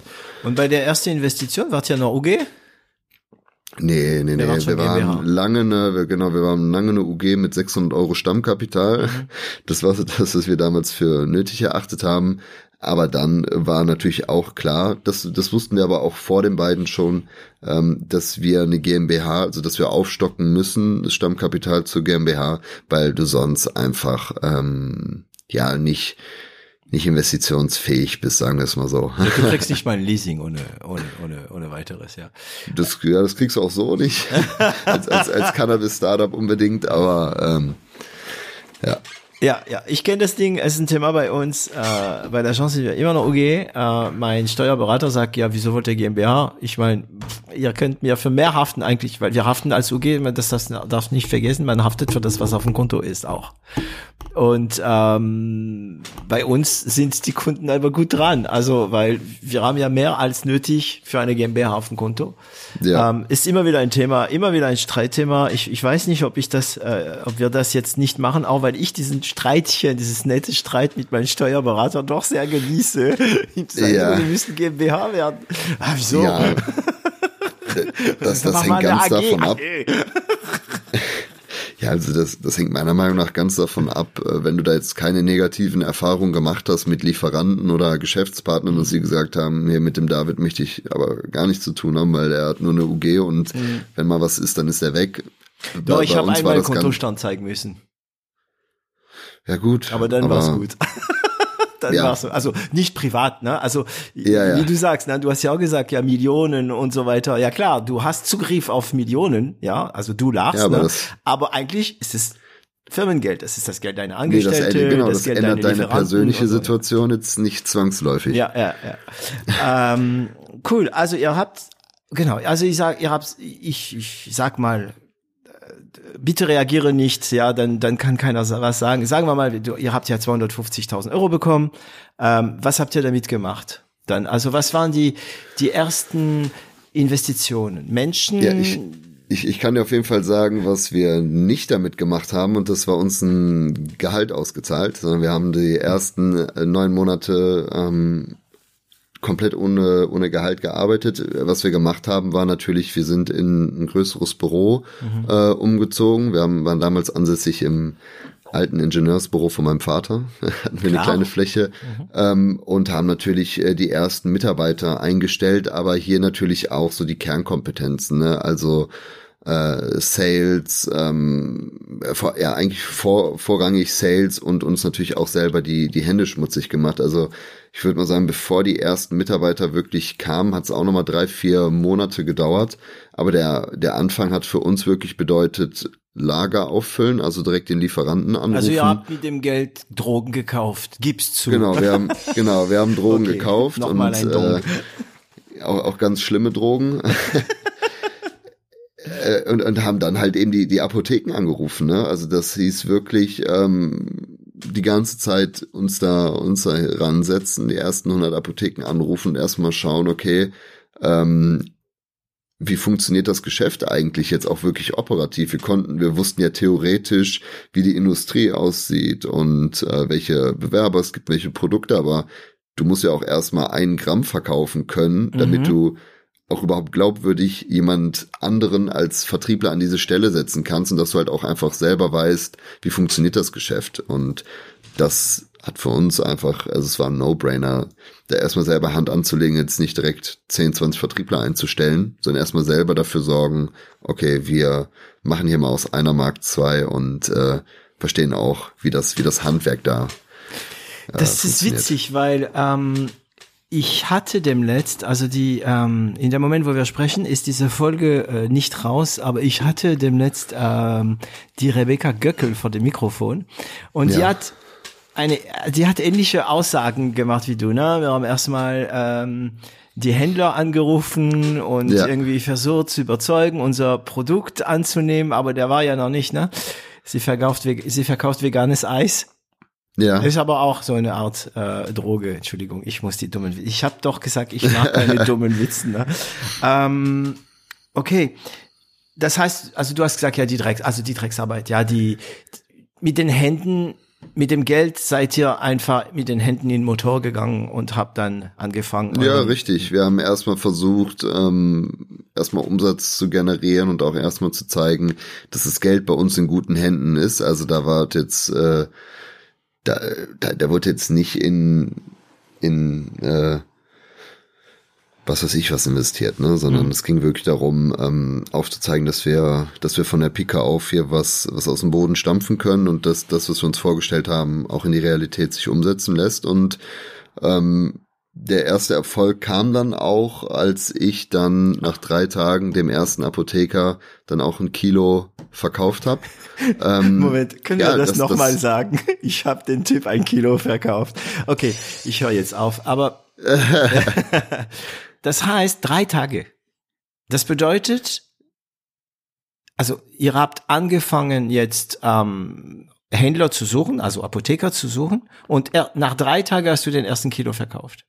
Genau, also es war so, der Markus zu der Zeit ähm, hat sich ähm, hat sich hingesetzt und ähm, hat dann mal angefangen, die Apotheken durchzutelefonieren, damals noch mit äh, Stift und Papier auch äh, niederzuschreiben, ähm, wer welchen Bedarf hat. Das haben wir natürlich nach äh, einer Woche dann auch über Bord geworfen, dann uns ein CRM-System angeschafft, aber das Welches? war wirklich der Anfang. Äh, wir haben damals mit Pipedrive gearbeitet. Ah, Pipedrive, okay. Hm. Genau. Großes Ding gleich. Äh, ja. Hm. ja, genau. Aber ist ja äh, jetzt, jetzt gerade arbeiten wir mit so einer ERP-Gesamtlösung, WeClap heißt das. Mhm. Ähm, ja, müssen wir mal schauen, wie langfristig wir das nehmen, aber das ist ein anderes Thema. Ähm, da sind wir auf jeden Fall auch noch nach der, auf der Suche nach der perfekten Software. Auf jeden Fall werde ich das Bild nicht vergessen, wie der, wie der Markus da eben gesessen hat und das dann mit, äh, äh, mit Bleistift sogar, nicht noch nicht mal mit Kuli, mhm. auf dem Blog geschrieben hat. Das, sind, ne, das ist einfach die Bestellung auf dem, auf dem Ja, genau, hat vor allen Dingen auch eine Kartei erstellt, wen er alles schon angerufen hat.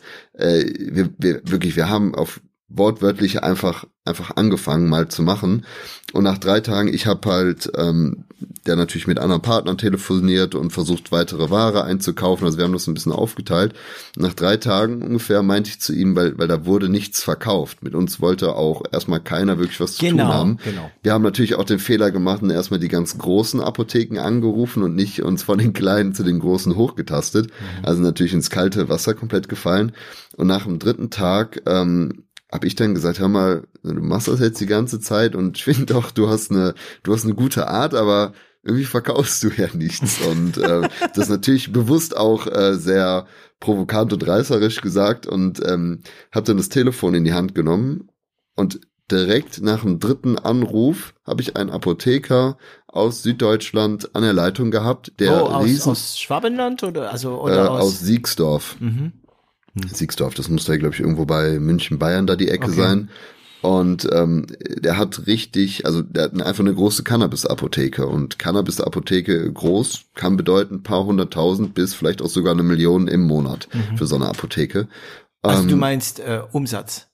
Umsatz, genau, mit wow, Cannabis. So viel. Ah, ja, weil Apotheke. es ja so wenige gab, auch noch dazu damals, oder? Genau, genau. Wobei, ja, zu dem Zeitpunkt war es schon flächendeckend da verfügbar. Also wir sind ja jetzt mittlerweile in, in äh, Juli 2020, aber trotzdem war das schon eine große Apotheke. Mhm. Äh, das hat sich dann auch an der Bestellung abgezeichnet. Ich habe dann, wie gesagt, mit dem telefoniert und ähm, ja, war sowieso schon mal komplett perplex, dass ich überhaupt mit einem Apotheker spreche, der auch Bedarf hat für Cannabis. Also die meisten haben uns ja, wir haben ja. einfach wild lostelefoniert, die meisten haben uns ja ähm, er ist eigentlich abgewimmelt mhm. und äh, dann wollte der halt auch wirklich direkt am Telefon eigentlich ein Bestellformular bekommen und hat direkt seinen Bedarf gesagt. Also so eine, der nicht lange fackelt.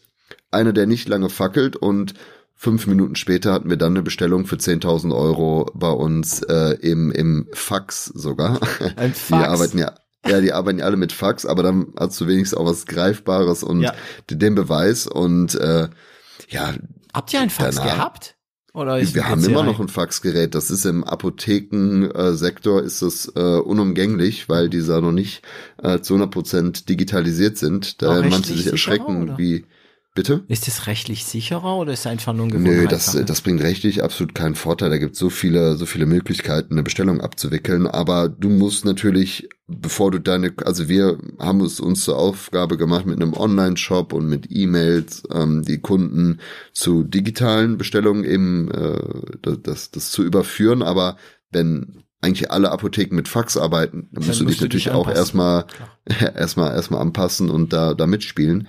Ähm, naja, auf jeden Fall hatte ich das Fax dann da und äh, habe ihm das natürlich dem dem Markus die ganze Zeit auch unter die Nase gerieben Klar, und hast du das. Äh, gesagt, guck mal, guck mal wie guck mal wie toll ich das kann und äh, ja, war, war letztendlich eine, eine witzige Zeit, war dann auch irgendwann gut, dass ich dann keine Apotheken mehr angerufen habe. Das hat mir, glaube ich, auch äh, einfach nicht so extrem gelegen. Ich habe immer Dialoge mit denen geführt, aber nie, bin nie zum Abschluss gekommen. Das ist so meine Schwäche im Vertrieb auf jeden Fall, habe ich für mich entdeckt. Mhm. Und nee, das heißt, du kannst gut mit den Leuten reden und so weiter und so weiter. Du kommst auf ein Level mit dem sofort, aber Abschluss geht nicht bei dir.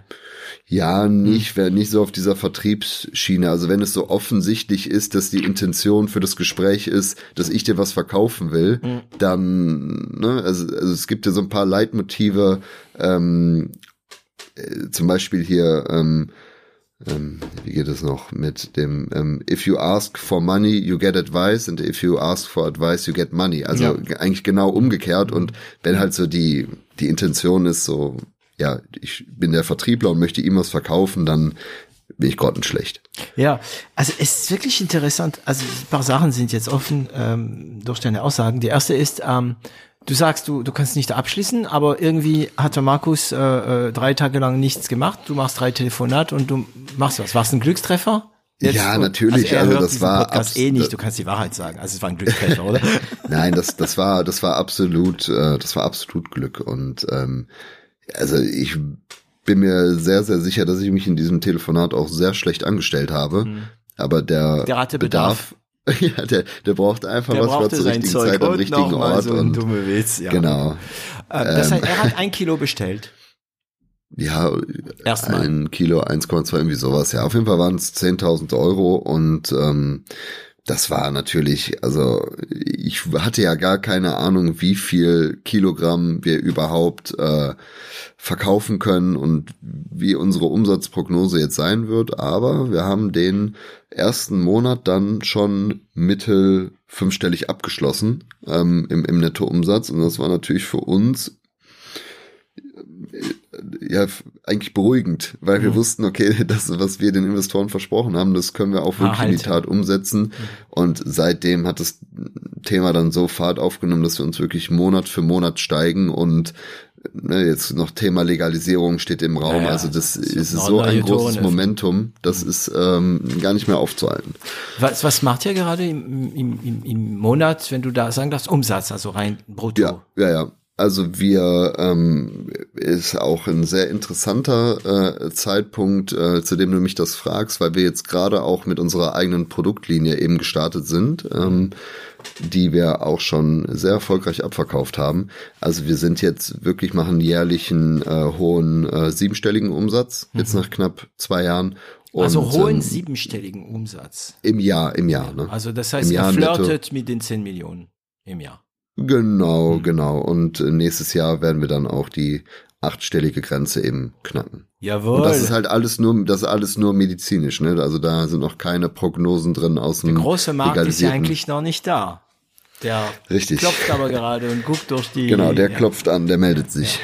Ja. Ähm, das ist ja spannend. Also also es war doch nicht schwer, Kunden zu finden. Es war nur diese erste Tage. Weil ich meine, wenn ich höre, ihr wart nach drei Tagen nicht zufrieden, ähm, die ersten Kunden zu haben, kann ich es verstehen. weil die Vorstellung damals war bestimmt, ey, ey wir haben Lizenz, wir haben, wir haben Cannabis, die, die werden, die werden uns die Bude einrennen. Ja, also Ja. kann ich verstehen, dass man nach drei Tagen nicht so zufrieden ist. Aber ganz ehrlich, ja, wenn du nach drei Monaten dein erster Kunde findest, dann ist es ja auch in viele Branchen normal. Äh, Das heißt, nach diese drei Tage ging dann wieder los. Ähm, Also du meinst, richtig dass wir los. dann wieder nach drei Tagen dann den nächsten Verkauf hatten? Ja, also wie schnell ging, ging es, bis ihr gedacht habt, ey, äh, dieses kleines Heft da zum Notieren, wer was bestellt, das geht gar nicht. Ja, das, das hat fünf Tage gedauert. Wow, also danach ähm, kamen natürlich auch viele kleinere Apotheken rein und ähm, die natürlich dann nicht alle, also die auch für nur ein paar hundert Euro, also nur in Anführungszeichen, aber die halt für ein paar hundert Euro eben bestellt haben. Und ähm, ja, damit weist dann so ein Vertrieb ja natürlich auch eine ganz andere Komplexität direkt auf, weil dann sprichst du halt nicht nur noch von Neukundenakquise und von neuen ähm, Leads generieren, sondern musst dann natürlich auch alten, die, also genau, weil der. Kunde, der jetzt für 10.000 Euro bestellt hat, ja idealerweise, also ich weiß ja, dass es ein Fit ist zwischen Käufer und Verkäufer. Jetzt muss ich ja auch dafür sorgen, dass der anständig betreut wird und nächsten Monat wieder bestellt und Mhm. ähm, er hat einfach ganz viele Fragen aufge, aufgeworfen, wo wir uns dann ähm, eben ja ähm, durchtüfteln mussten, aber ja, haben jetzt mittlerweile einen guten Vertrieb aufgebaut, der genau das abdeckt und quasi äh, wie beim Marathonlauf sich da die, den Stab in die Hand gibt. Also äh, der eine, der dann Neukunden akquiriert, der eine, der äh, Kunden betreut, der andere, der Ziele setzt und äh, Also ihr habt Prozesse und und und. ja, na, na klar, na klar. Ähm, ich muss, ich habe so viele Fragen, ich muss aufpa aufpassen, weil sonst machen wir vier Stunden. Ähm, was sagst du denn am Telefon, wenn du einen Apotheker anrufst, wenn du noch keine Ahnung hast? Ähm, Hi, ich habe da Cannabis, ich habe eine ja, Lizenz. hallo, hier ist der, hier ist der David von der Inua Pharma GmbH. Ähm, ich, ich weiß es gar nicht mehr, was sagt man dann? Wahrscheinlich. wir vertreiben ähm, kann ich- Cannabis und wollten wissen, Ja, genau, also so wir einfach. sind, genau, wir sind Großhändler für medizinisches Cannabis. Darf ich mal, ähm, Okay. Also ganz normal eigentlich, ne? Sonst als ob du auch ja. veganes Eis verkaufen würdest. Ja, das, so. das, das, das Gute bei dem Thema, das Gute bei dem Thema Cannabis ist natürlich, äh, wenn du da jetzt anrufst und denen irgendwie Nitrilhandschuhe verkaufen möchtest, dann ähm, fragen die sich auch, ja, danke, kein Interesse oder willst du einen neuen WLAN-Router oder sonst irgendwas verkaufen, DSL-Vertrag, dann haben die kein Interesse. Klar. Bei vielen Apotheken ist natürlich, wenn du dich als Experte für Cannabis vorstellst, direkt schon mal so eine Hürde genommen, dass sie verstehen, okay, hier möchte mir vielleicht gerade der Gegenüber nicht unbedingt was verkaufen, sondern eher eine Hilfestellung ähm, also Ah, es okay. wird ja auch bewusst nicht Tür. gefragt, ob die was kaufen wollen, sondern ob das bei denen ein Thema ist. Und wenn du hörst, ob es ein Thema ist, dann hast du natürlich auch eine andere Ebene und sagen die, ja, wir haben Verordnung. Aha, okay, dann kannst du das Genau. dann in die nächste Phase überführen und dann über Produkte sprechen. Ähm, genau, also das ist äh, einfach ein sehr sensibles Thema, auch für die Apotheker und in den meisten Fällen freuen die sich dann Experten ähm, Okay, jetzt am. Telefon zu haben. Das heißt, die Ohr, der Ohr ist offen. Also verkaufen war nicht so schwer im Grunde genommen. Aber was ist mit einkaufen? ja. Weil ihr, ihr habt, also du hast gesagt, eigene Linie, ihr, ihr produziert jetzt selbst euren eigenen Cannabis? wir produzieren nicht selbst, aber wir stellen selbst her. Den, Okay. den Unterschied kann ich Das dir heißt, auch. okay, ihr lässt Leute für erklären. euch was Genaues produzieren, nur für euch. Genau, also wenn du dir dieses Handy hier zum Beispiel Hm. anschaust, dann ähm, ist der Hersteller davon Apple, aber Apple selbst ist ja nicht der Produziert Produzent, sondern nur der Hersteller, für den im Auftrag eben produziert wird. Genauso ist es bei uns auch. Wir wussten, dass wir langfristig eine Cannabis-Brand werden wollen, also eigene Premium-Produkte Mhm. ähm, äh, für Patienten bereitstellen wollen und haben da natürlich ähm, international, also in verschiedenen Märkten, die uns da einfach schon einen Schritt voraus sind und wo es flächendeckendes Produktangebot gibt, wie zum Beispiel Israel, Portugal, äh, Kanada, ähm, haben da mit vielen, vielen äh, Produzenten gesprochen und haben dann auch angefangen mit ähm, einer Handvoll aus Kanada sehr, sehr eng zusammenzuarbeiten. Das Problem ist nur gewesen, zu der Zeit, die ähm, Kanadier haben andere Standards, als wir das in Europa und in Deutschland haben. Also äh, wir haben zwar Freihandelsabkommen mit, mit Kanada und auch mit anderen Ländern, allerdings ähm, schließen diese äh, Freihandelsabkommen Food und Drugs aus. Also Genau. da gibt es dann nochmal besondere Auflagen und besondere Standards, die äh, erfüllt werden müssen. Äh, das Ganze nennt sich dann EU-GMP, so ist der Standard in der Arzneimittelherstellung. Äh, steht, also GMP steht für Good Manufacturing Practice. Und das ist einfach so ein Leitfaden, nach dem eben Arzneimittel hergestellt werden müssen, damit sie in Kanada als gleich anerkannt werden, wie zum Beispiel in, in Deutschland. Natürlich hat jetzt jemand, der in Kanada produziert, keinen europäischen Standard. Und kein Interesse dran, sich äh, Energie zu oder oder doch Energie zu investieren. Ja, Interesse in, schon. Also das ist dann, da kommen wir halt ins Spiel. Und wir sprechen dann eben mit diesen äh, Playern, ähm, pitchen denen dann den deutschen Markt, also die Opportunity, äh, flächendeckend auch für Europa und sagen denen, schaut mal, wir ähm, machen uns jetzt mal an die Sache ran hier mit unserem Quality-Team und nach Zeitraum X, je nachdem, wie da auch die Ausgangslage ist, bringen wir die Euro, äh, die, die Landesbehörde aus Deutschland rüber äh, mit, mit dem Flieger, dass die euch dann final auditieren, eben nach diesem EU-GMP äh, Standard, dass ihr dann ein Zertifikat bekommt und dann könnt ihr für uns eben exklusiv produzieren. Okay. Und das haben wir gemacht. ja. Aber Einkaufen war Einkaufen schwer am Anfang, wo ihr noch nicht Es gab hattet? keine Produkte. Also Eben. es ist genau, es, es gab einerseits keine Produkte und andererseits die Produkte, die am Markt waren.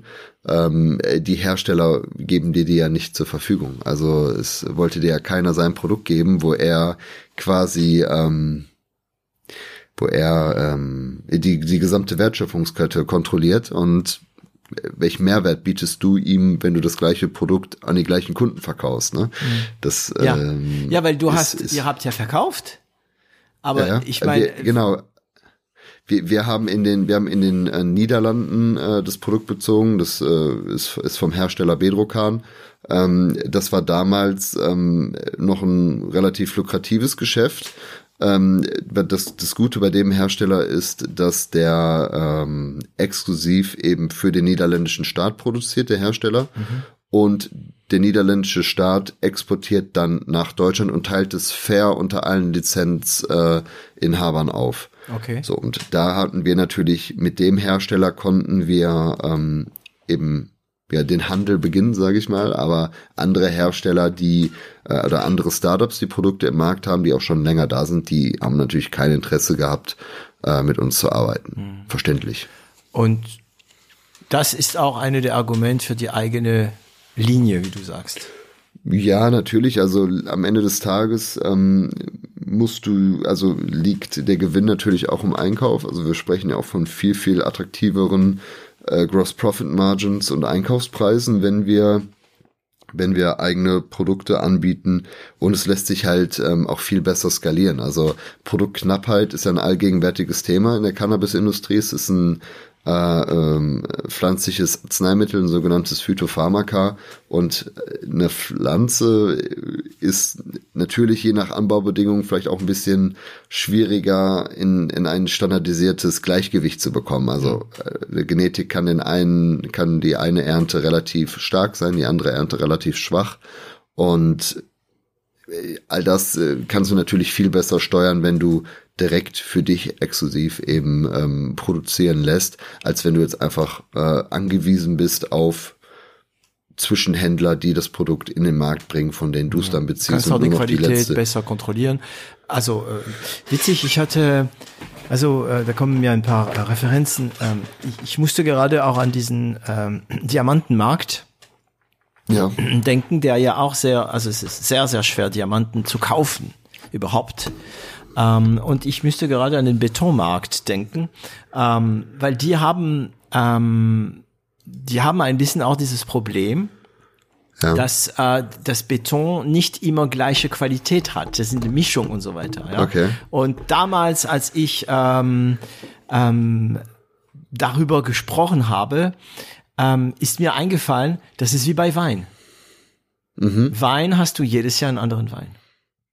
Aber der Kunde, der Markt erwartet immer die gleiche Qualität. Bei euch ist Klar. es natürlich schon wieder potenziert und umso schwierig, weil alles so mega reguliert ist und es geht ja, es ist ein Medikament, also es ist, es, es ist ein Medik, ne? es ist ein Medikament, oder? Genau, es ist ein Rezepturarzneimittel. Genau. Klar sprechen wir, also aber die, die, die Produkte unter den ähm, Arzneimittelrichtlinien wachsen natürlich nicht draußen ähm, äh, auf, auf freien Flächen, dass da irgendwelche Umweltbedingungen dann Einfluss jetzt auf die oder die Saison einen Einfluss hinterlassen, sondern das geschieht entweder in Indoor-Facilities, also wirklich in ähm, Räumen, die nur mit äh, künstlichen LEDs ähm, eben ähm, äh, beleuchtet werden oder halt in sogenannten Greenhouses oder Gewächshäusern. Ähm, was ist die größte Menge, die ihr auf einmal versendet habt? Auf einmal versendet. Boah, Also Pi mal Daumen. Ob es ein Kilo sind, zehn Kilo, 100 Kilo, eine Tonne oder Tonne nicht größte wahrscheinlich. Menge, die wir, das müsste ein mittlerer zweistelliger Kilo. Kilobetrag gewesen sein. Also das so ist das 40, Größte, 50 was wir, ja, das ist das Größte, was wir versendet haben. Das Größte, was wir importiert haben, ist natürlich ein paar hundert Kilo, ne? Das ist, Wie versendet, genau, das ist die nächste Frage. Wie versendet ihr das? Weil es ist schon eine sensible Ware. Ich meine, Ja. auf einer Seite ähm, ist es mega reguliert. Also Ja. dürft ihr euch keinen Fehler erlauben. Auf die andere Seite gibt es gewisse Parallel zu Geldtransport oder zu Cartier, also äh, Schmucktransport Ja. und so. Es gibt Genau, schon ein also- Potenzial, dass ihr da äh, mit Gauner zu tun habt, die das klauen wollen, oder? Also da, da wird natürlich alles für getan, dass eben genau das, das nicht der Fall ist. Genau. Also die, die Ware im Lager zu stehlen oder da einzubrechen, ähm, da, also das ist Das ist eigentlich Dümmste, einfacher, was in du, eine Bank was du machen einzubrechen, oder? könntest. Bitte? Es wäre eigentlich einfacher, in eine Bank einzubrechen. Weil eine Auf Bank jeden hat Fall, ja. Also das es ist ja eine, es ist ja eine Zuschaltung zur, zur Polizei direkt ähm, genau. und, und wenn da ein, wenn da ein Alarm gezündet wird, also dann kommt das SEK da angefahren und ähm, das ist auf jeden Fall nicht nicht nicht lukrativ für äh, für Verbrecher. Ja. Ähm, wenn es um den wenn es um den Versand. Versandweg geht, das geschieht über ähm, herkömmliche Kuriere, so wie DPD oder FedEx. Äh, das Besondere hierbei ist, ähm, weniger ist mehr. Also die Pakete, die werden wirklich, ähm, teilweise werden die, werden da Scheinfirmen als Adressant genutzt, ne? also als Adressat, Logisch. das eben nicht nachvollziehbar ist, dass das eine Cannabisfirma ist. Aber das Paket wird wirklich natürlich Temperatur geführt, eben in die Apotheke gebracht und das kann ein Außenstehender nicht äh, sehen. Selbst einer, der das Paket in der Hand hat, kann nicht erkennen, dass hier Dass da drin Cannabis drin ist und die Pakete sind ja jetzt auch in der Regel nicht sonderlich schwer. Also wir sprechen hier von einem hohen Warenwert, also ein Kilo Cannabis ist ja fast 10.000 Euro wert. Ähm, dementsprechend kannst du dir ja vorstellen, wenn du zwei, drei Kilo in der Hand hältst, wie hoch der Warenwert ist, aber wie unschein, Ja, die Masse unscheinbar ist, das Ganze die. Masse ist ja, anders. Ja. Ich meine, wenn du ein Handy-Schachtel in der Tasche hast, also ein Handy-Box ähm, in der Hand hast, Ja. da merkst du, es ist klein und es ist schwer. Also könnte es ein Handy sein. Bei Cannabis ist doch leicht. Das ist wie, eigentlich ist es wie, wie Heu. Also komprimiertes Heu wirkt wahrscheinlich nicht viel.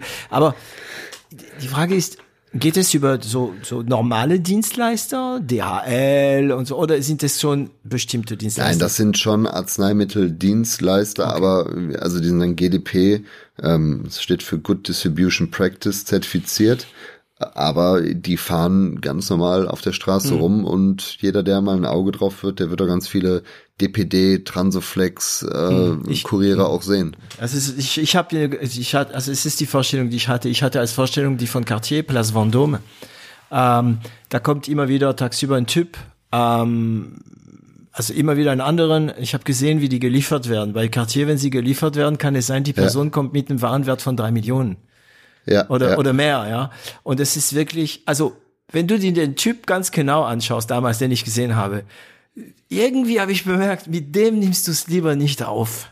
Nee. Ja, aber er kam wirklich ganz normal angezogen mit einer schwarzen Tasche, so eine Sporttasche. Ja. ja. Also so völlig unscheinbar, ne? ja, das, das läuft anscheinend ähnlich. Ja, ja. Aber das musstet ihr alles so irgendwie für euch erfinden, ne? Diese ganzen Konzepte? Nein, das, also das, das, das Konzept, das gab's schon. Da hatten wir die Möglichkeit, dass wir da eben äh, uns an der Best Practice jetzt von dem Logistiker eben orientieren können. Aber also das, das ist jetzt nichts, was auf, auf unserem Mist gewachsen ist, sage ich mal. Okay. Also und dann als jetzt nehmen wir uns mal ein paar so allgemeinere Unternehmerthemen. Ähm, ist interessant, weil ihr habt ja angefangen mit so einem Büchlein, in dem ihr die Bestellungen genau. äh, geschrieben habt. Ja. Äh, also wer macht was? Also bei euch? Also ja. zwischen Mark Markus und, und dich. Und genau. Ähm, wir haben das äh, relativ komplementär aufgeteilt, sogar zu Beginn, ohne, ohne uns ähm, großartig abzusprechen. Das hat sich einfach so ergeben, ähm, aber liegt wahrscheinlich auch äh, daran, dass wir beide sehr unterschiedlich sind, aber uns, uns sehr gut ergänzen. Ähm, der Markus ist bei uns verantwortlich für das ganze Thema Sales, logischerweise. Also hat er den Vertrieb maßgeblich mit aufgebaut, äh, hat viele Schnittstellen zum Operations und äh, auch zum, zum Finance. Mhm. Ähm, natürlich alles Bereiche, die Passt, wir zunehmend jetzt professionalisieren, genau, baut da eben die Brücken und, und Einkauf. Und bei mir ist es so das ganze Thema äh, Produkt, äh, Business Development, äh, Strategien, strategische Partnerschaften, ähm, also zum Beispiel alle Produkte, die wir heute im, im, im Portfolio haben, die habe ich alle gemeinsam mit dem Team eben gesourced, aber das ist federführend in meiner Hand gewesen und alle Apotheken, die heute bei uns tagtäglich bestellen. Das ist ähm, federführend durch den Markus gewesen und äh, so ergänzt sich das eigentlich. Mhm. Also das. Ähm, also er ist mehr Sales und Finance, du bist mehr Produkt. Er ist also Marketing auch, ne? Ja, ein Stück weit schon, ja. Und ähm, wobei Marketing natürlich bei uns sehr begrenzt ist. Ne? So ist ja Pharma, du darfst jetzt für das Produkt selber nicht werben und mhm. Betäubungsmittel, also das ist äh, schwierig, sagen wir es mal so. Also du bist an Produkt nah. Ähm, ihr habt eine eigene Linie. Also kann genau. man sich das so vorstellen, dass du manchmal in in deinen, also unter Anführungszeichen Felder, meistens wächst das Ding in Räume, ne?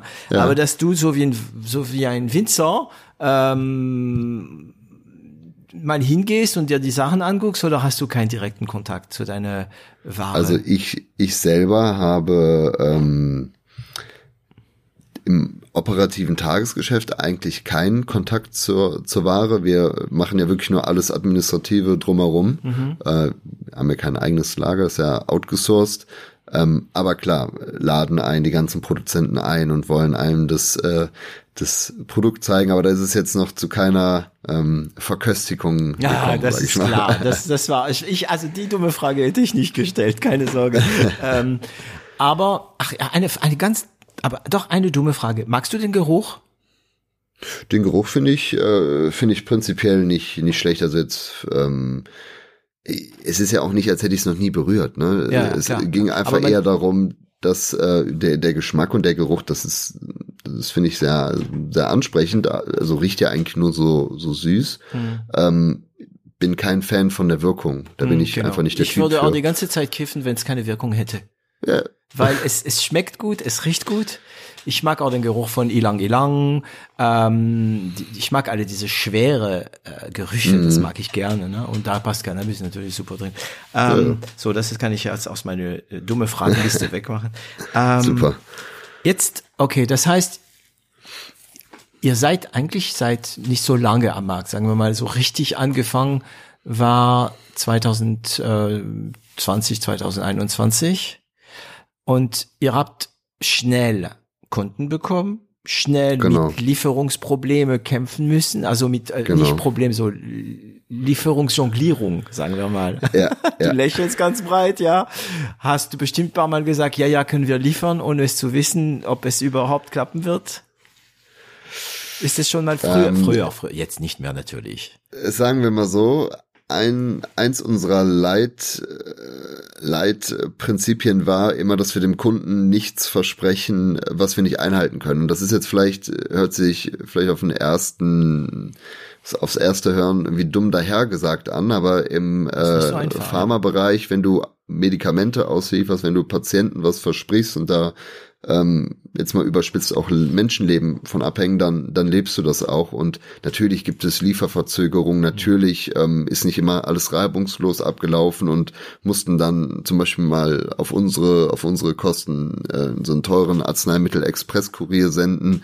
Ähm, aber wenn du wirklich weißt, was für Schicksale da dahinter stehen, dann sagst Stimmt. du nicht, dass was kommt und dann kommt nichts. Also mhm. da gibt's wirklich sehr, sehr berührende Geschichten, teilweise auch, wenn Produkte nicht lieferfähig waren, wo dann die, ähm, wo du gehört hast, dass die Apothekerin eben nach Feierabend der Patientin ähm, die die Präparate eben ins Krankenhaus bringt, mhm. weil die gerade eine Chematherapie durchmacht und der Patientin dann weint, weil es nicht lieferfähig ist. Und ähm, das sind natürlich schon so Geschichten, dass die unter die Haut gehen und wo du dann halt auch ähm, mhm. ja, mhm. weiß, dass du einerseits was Gutes tust, aber andererseits auch dieses Vertrauen, das dir entgegengebracht wird, dass du in dieser Position bist, eben nicht ähm, missbrauchen möchtest. Ja, da sind wir wieder bei dieser Uridee, ne? Diese Impact. Genau. Ja, genau. Ja, da seid ihr ja. euch treu geblieben. Ja, ich hatte, also ich, wir haben das oft hier äh, im Podcast äh, Unternehmer, die also ich, ich muss ja nicht mal von meinen Podcast-Gäste sprechen. Ich, ich habe Bekannten in Frankreich, die haben sehr großes Textilhandel.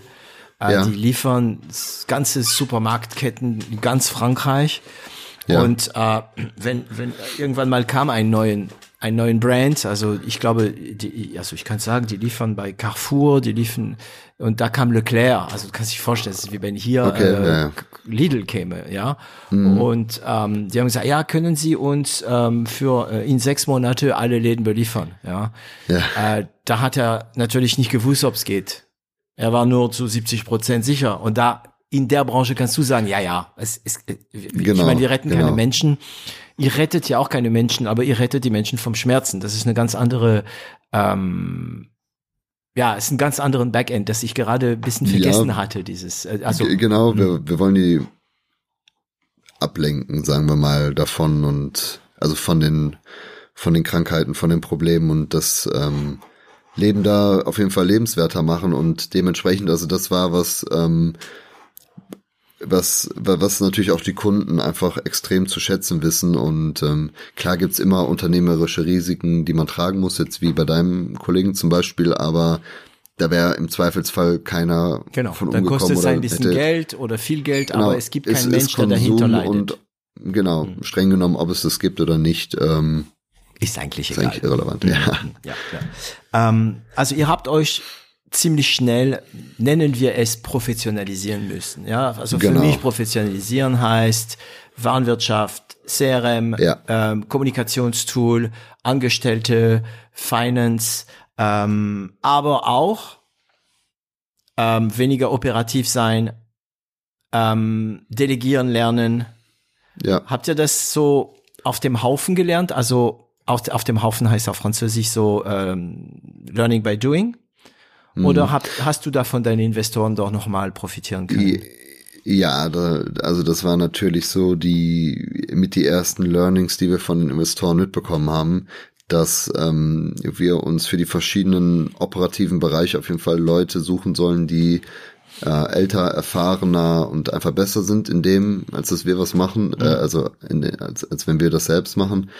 Wichtig ist natürlich zu verstehen, was du ähm, was du tust und dass du da einerseits auch ernst genommen wirst, aber halt auch äh, dann eben entsprechend delegieren kannst und auch ähm, ja ein Stück weit leiten kannst, dass es eben in die Richtung geht, in, in die es auch gehen soll. Mhm. Für uns ähm, war es aber trotzdem immer, also strategisch Gründer sein spielt eine ganz, ganz große Rolle, gerade in so einem Riesenmarkt, der so viele, so viele Potenziale aufweist und es wird halt nur einmal legalisiert und es wird einfach eine Schlüsselindustrie entstehen, die allgegenwärtig sein wird. In 20, 30 Jahren werden wir darüber lachen, dass wir hier gerade sitzen und ja, uns darüber über unterhalten. Unser Gespräch könnte man sich lustig dann machen, weil genau, was da, haben das, Sie denn das, für Probleme, ne? Mhm. Genau, das, das, das kann eine Parodie werden. Mhm. Ähm, aber ähm, also trotzdem war es für uns immer wichtig, ähm, dieses Operator-Sein ein Stück weit nie komplett aus den Händen zu geben und immer hands-on zu sein, weil ähm, gerade diese Industrie einfach von vielen Faktoren oder die Entwicklung der Industrie von vielen Faktoren abhängt. Äh, zum Beispiel auch, wie flächendeckend wird das akzeptiert, welche Produkte kommen jetzt, wie viele Ärzte verschreiben es, wie wird einfach die, die Zugänglichkeit zu dieser Therapie und wie viele Patienten können wir langfristig noch erschließen. Das ist mir halt jetzt noch nichts ähm, oder jetzt noch keinen unmittelbaren Mehrwert bietet, wenn ich jetzt schon auf ähm, äh, alles in zehn Jahren den kompletten strategischen Überblick habe und weiß, ähm, okay, wenn das und das passiert, dann äh, passiert Szenario X und habe ich direkt da die strategische Partnerschaft, sondern du musst natürlich auch erstmal dafür sorgen, dass du erstmal zeigst, dass du Marktanteil für dich gewinnen kannst, dass du erstmal ähm, Umsatz generieren kannst, dass du auch irgendwo äh, close to break even mit, mit dem Weg zur Profitabilität arbeiten kannst und einfach was Nachhaltiges aufbaust, was wirklich einen Wert erschafft und auch der, der, der Wachstumsbewertung langfristig gerecht werden kann. Also es bringt jetzt natürlich auch nichts, nur zu sagen, ja, Cannabis wird irgendwann legal und das wird ein Milliardenmarkt und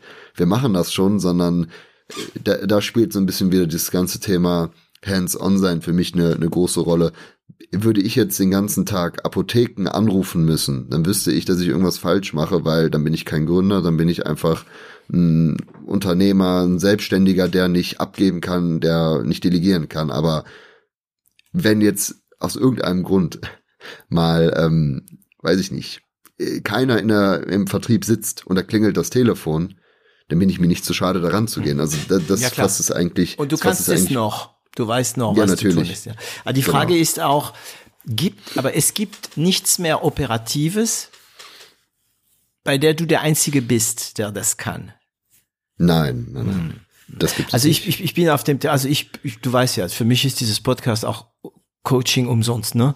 Und äh, ja. ich, ich, ich gehe auf, auf Themen, die mich gerade beschäftigen und es ja, gibt klar. ein Thema, der mich gerade wieder beschäftigt, äh, ja. unter anderem, weil ich mit ähm, sagen wir mal, eine äh, demnächst mit einer Piabo also Piabo ist eine PR-Firma aus Berlin. äh, mit Kenn einem Piabo, kennst du sie gut, ja? Äh, mit einer Piabo-Mitarbeiter, Schrägstrich Mitarbeiterin ähm, gesprochen habe.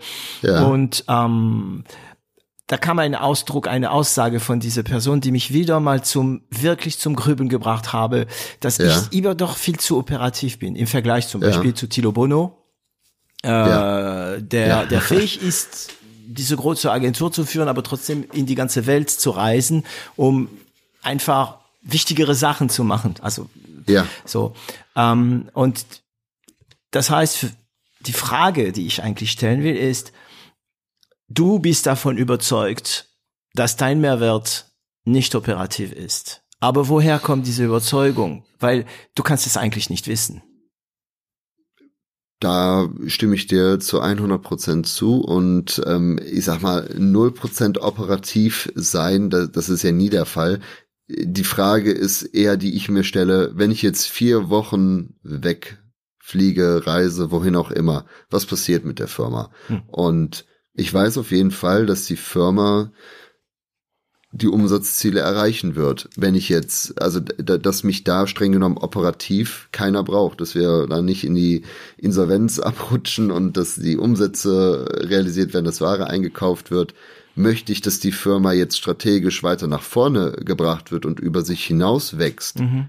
Dafür sollte ich dann eher Klar. nicht vier Wochen verreisen, zumindest mal äh, erreichbar sein und mich mit dem ganzen Thema auseinandersetzen. Und das ist so ein bisschen das, was ich, ähm, wo ich halt auch die Tätigkeit sehe. Natürlich bedeutet auch Strategie und Gründer sein, auch mal sich irgendwo reinknien und mal mit einem operativen Department sich einzuschließen und da ähm, eben zu schauen, dass vielleicht ähm, auch irgendwo mal ein paar Shortcuts, Abkürzungen genommen werden, dass es vorwärts geht, aber wenn ich trotzdem letztendlich die Person bin, die alles vor, nachbereiten und wie eine Fachkraft auch ausführen muss, dann habe ich ein ganz, ganz großes Problem, weil du kannst dir sicher sein, in anderen Firmen ist es nicht der Fall, da machen das Experten und im Zweifelsfall überholen die dich. Ähm, ja, genau, genau, weil die also ja nämlich du, du willst ja Talent in der Firma haben, die das, die das äh, Talent, dass das für dich übernimmt und das brauchst du auch. Ja.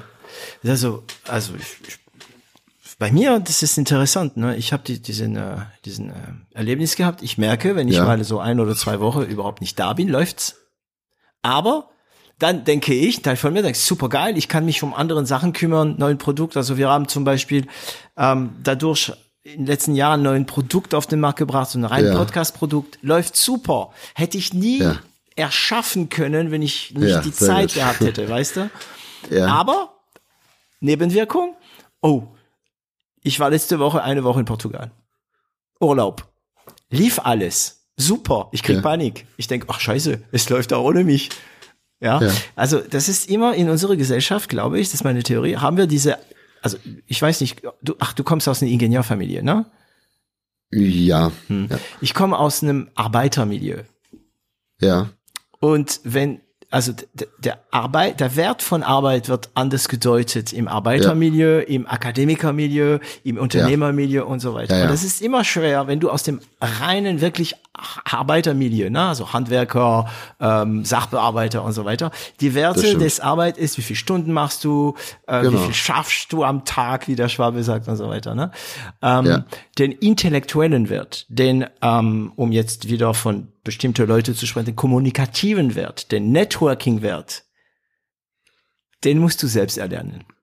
Richtig, Genau. richtig. Du willst ja irgendwann, äh, zumindestens ähm, habe ich immer nach diesem Leitmotiv gelebt, irgendwann ja nicht nur fürs aktive Schaffen und fürs Handeln bezahlt werden, sondern für Entscheidungen, die du triffst, für eine Reputation, dass du, die du dir aufgebaut hast, für dein Netzwerk, das du aktivierst und dafür, dass du halt eben Brücken baust und eben ne, dafür sorgst, dass überhaupt etwas entsteht. Und, Und irgendwann mal kommt was zurück, ne? Du weißt aber nicht, welches Genau, das- Ding das du da ist mal aber- bewegt hast. Genau, aber da, da musst du dich halt auch hinbewegen und da musst du natürlich auch deine, deinen Mehrwert äh, zumindest in erster Instanz erstmal versuchen, komplett loszukoppeln von einer rein operativen Leistung irgendwo. Und was finde ich immer geholfen hat, aber das ist ja auch schon mal gut zu sehen und ist wahrscheinlich auch toll für dich zu hören, dass du sagst, dass du eine Woche weg sein kannst und alles sich zu deinen Gunsten entwickelt und alles läuft.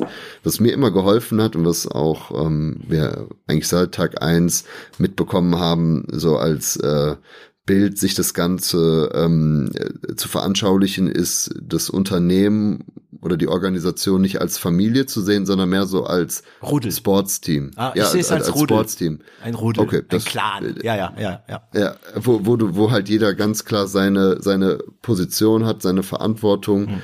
ähm, und wo man als Trainer dann an der Seitenlinie steht. Und also beim, beim Fußball rennt ja auch nicht der, der Trainer äh, aufs Feld und, und schießt nach, wenn der, wenn der Stürmer den Ball jetzt nicht verwandelt, Mhm. sondern der sorgt dafür, dass der richtige Stürmer da am Platz ist. Na, natürlich könnte er im Zweifelsfall, wenn es irgendwie verlangt würde, auch bestimmt mal im Sturm spielen, aber es, es ist ja nicht die, die Intention des Ganzen. Oh, Sidan, äh, komm zurück, bitte, Sidan. ja, genau, das wäre wahrscheinlich sogar noch, das wäre wahrscheinlich sogar noch gut, aber ähm, du weißt, worauf ich hinaus Ja, ja, will. ich, Also das also ist ich so ein, meine, so ein finde, Zielbild. als du gesagt hast mit dem Trainer, ähm, d- d- ich meine, das ist ein einfaches Bild, aber ich habe gedacht, ja, stimmt eigentlich, daran habe ich noch nie gedacht. Ne? Ähm, das Ding ist auch, aber also ich, ich weiß es, ne, das mache ich und das tun wir alle. Wir müssen irgendwann mal diesen Schritt machen und das ist für diesen Podcast für mich auch sehr wichtig, dass es thematisiert wird, weil das hören natürlich, diesen Podcast hören viele, die gründen wollen oder am Anfang sind, damit sie so schnell wie möglich mitbekommen, hey, raus aus dem Operativen, so, Ja, ja. so gut es geht natürlich. Ähm, Gut, das musst du dir natürlich auch leisten können. Also du musst auch die Mittel haben. Ne? Genau, genau. Also, Die Frage, die ich mir auch noch stelle, ist, ist es bei dir, war das mal, war das überhaupt eine Frage? Oder hast du es einfach gemacht? Oder war das schon ein Thema für dich, oh Gott, äh, jetzt muss ich aus dem Operativen raus, aber das ist so schwer für mich. Und äh, ist es wirklich Arbeiten, wenn ich da äh, zu irgendwelchen Leute gehe und esse? also es fällt natürlich besonders leicht bei bestimmten Aufgabenbereichen und das sind die, die du selber nicht machen willst. Und Mhm. ja, ich da, finde da ist es darin, super einfach, klar. Genau, und ich finde, darin ist immer kann- einfach. Also, unter Ich, ich finde, darin kann man sich sehr gut üben, aber klar, irgendwann, ähm, also war das schon auch eine bewusste Entscheidung, da eben mal zu sagen, schau mal, Bereich XY, den müssen wir jetzt mal professionalisieren und ähm, du bist Gründer und eben nicht Manager oder Genau. Fachkraft oder was, was auch immer. Und das Oder war schon eine bewusste Entscheidung und äh, das, da haben auch die Investoren natürlich nicht locker gelassen, das ist ganz klar. Die haben euch dann da begleitet, die haben euch Ja, genau, die gestärkt haben- in die diese haben- Richtung. Genau, die haben natürlich auch von, von sich aus äh, viele Referenzen mit an die Hand gegeben und gesagt, schau mal, bei uns war das damals so und so. Und natürlich habe ich am Anfang selber das gemacht, aber wenn ich da jetzt zum Beispiel in der Produktion von diesen Handycases stehen müsste, dann läuft halt einfach grundlegend was falsch, weil äh, die Organisation muss so professionalisiert sein, die Struktur muss so aufgebaut sein, dass es natürlich auch nicht nur personenbezogene Aufgaben sind, sondern dass es halt einfach ja, Rollen sind, in die dann halt entweder mehr talentierte oder weniger talentierte Menschen schlüpfen können. Und ähm, das ist ja auch das, was du irgendwann mal ähm, zum Verkauf bringen möchtest bei einem Exit. Und wenn es geklappt hat, dann weißt du, dass es richtig war, aber erst wenn es geklappt Genau. hat. Oder natürlich nicht so, sondern oder wenn du ja Leute hast, die dir sagen, hey, guck mal, es klappt ja. Ja, und das war für mich ausschlaggebend, dieses Gespräch äh, äh, äh, über diese, Mita mit diese Mitarbeiter, Schrägstrich Mitarbeiterin, ähm, weil ich gedacht habe, scheiße, ja stimmt, ich muss noch mehr, äh, noch mehr machen. Ja. Deswegen landet die Frage natürlich jetzt bei dir, Pech gehabt. Klar. Ähm, gut, ähm, jetzt kommt die, die so, also höchstwahrscheinlich die Legalisierung. Also eigentlich schon durch, oder fast? Ja, also wir sind auf dem besten Weg, sagen wir mal so. Es ist ja jetzt, ähm, sprechen jetzt hier gerade im November, ist ja jetzt vor wenigen Wochen das Eckpunktepapier vom Karl Lauterbach veröffentlicht worden, ähm, was natürlich jetzt auch in relativ schneller Zeit äh, dann eben veröffentlicht wurde, was eine solide Grundlage eben liefert für eine Legalisierung. Natürlich müssen wir an einigen Positionen äh, noch, noch Feinjustierung vornehmen, damit wir auch wirklich ein äh, Gesetz haben, das auch in der Praxis gegenüber dem Schwarzmarkt vor allen Dingen konkurrenzfähig ist und überleben kann. Aber wir gehen jetzt davon aus, dass die Legalisierung irgendwann zwischen Ende 2023, wahrscheinlich mehr realistisch Anfang 2024 kommen wird. Es ist im Koalitionsvertrag verankert, äh, der, der Ampelkoalition und ich glaube, der Karl Lauterbach, der gibt es gerade auch viel Mühe, das eben, also diese Agenda auch eben äh, durchzupushen und äh, f- ja, voranzubringen. Jetzt Corona geht zu Ende, er hat mehr Zeit dafür.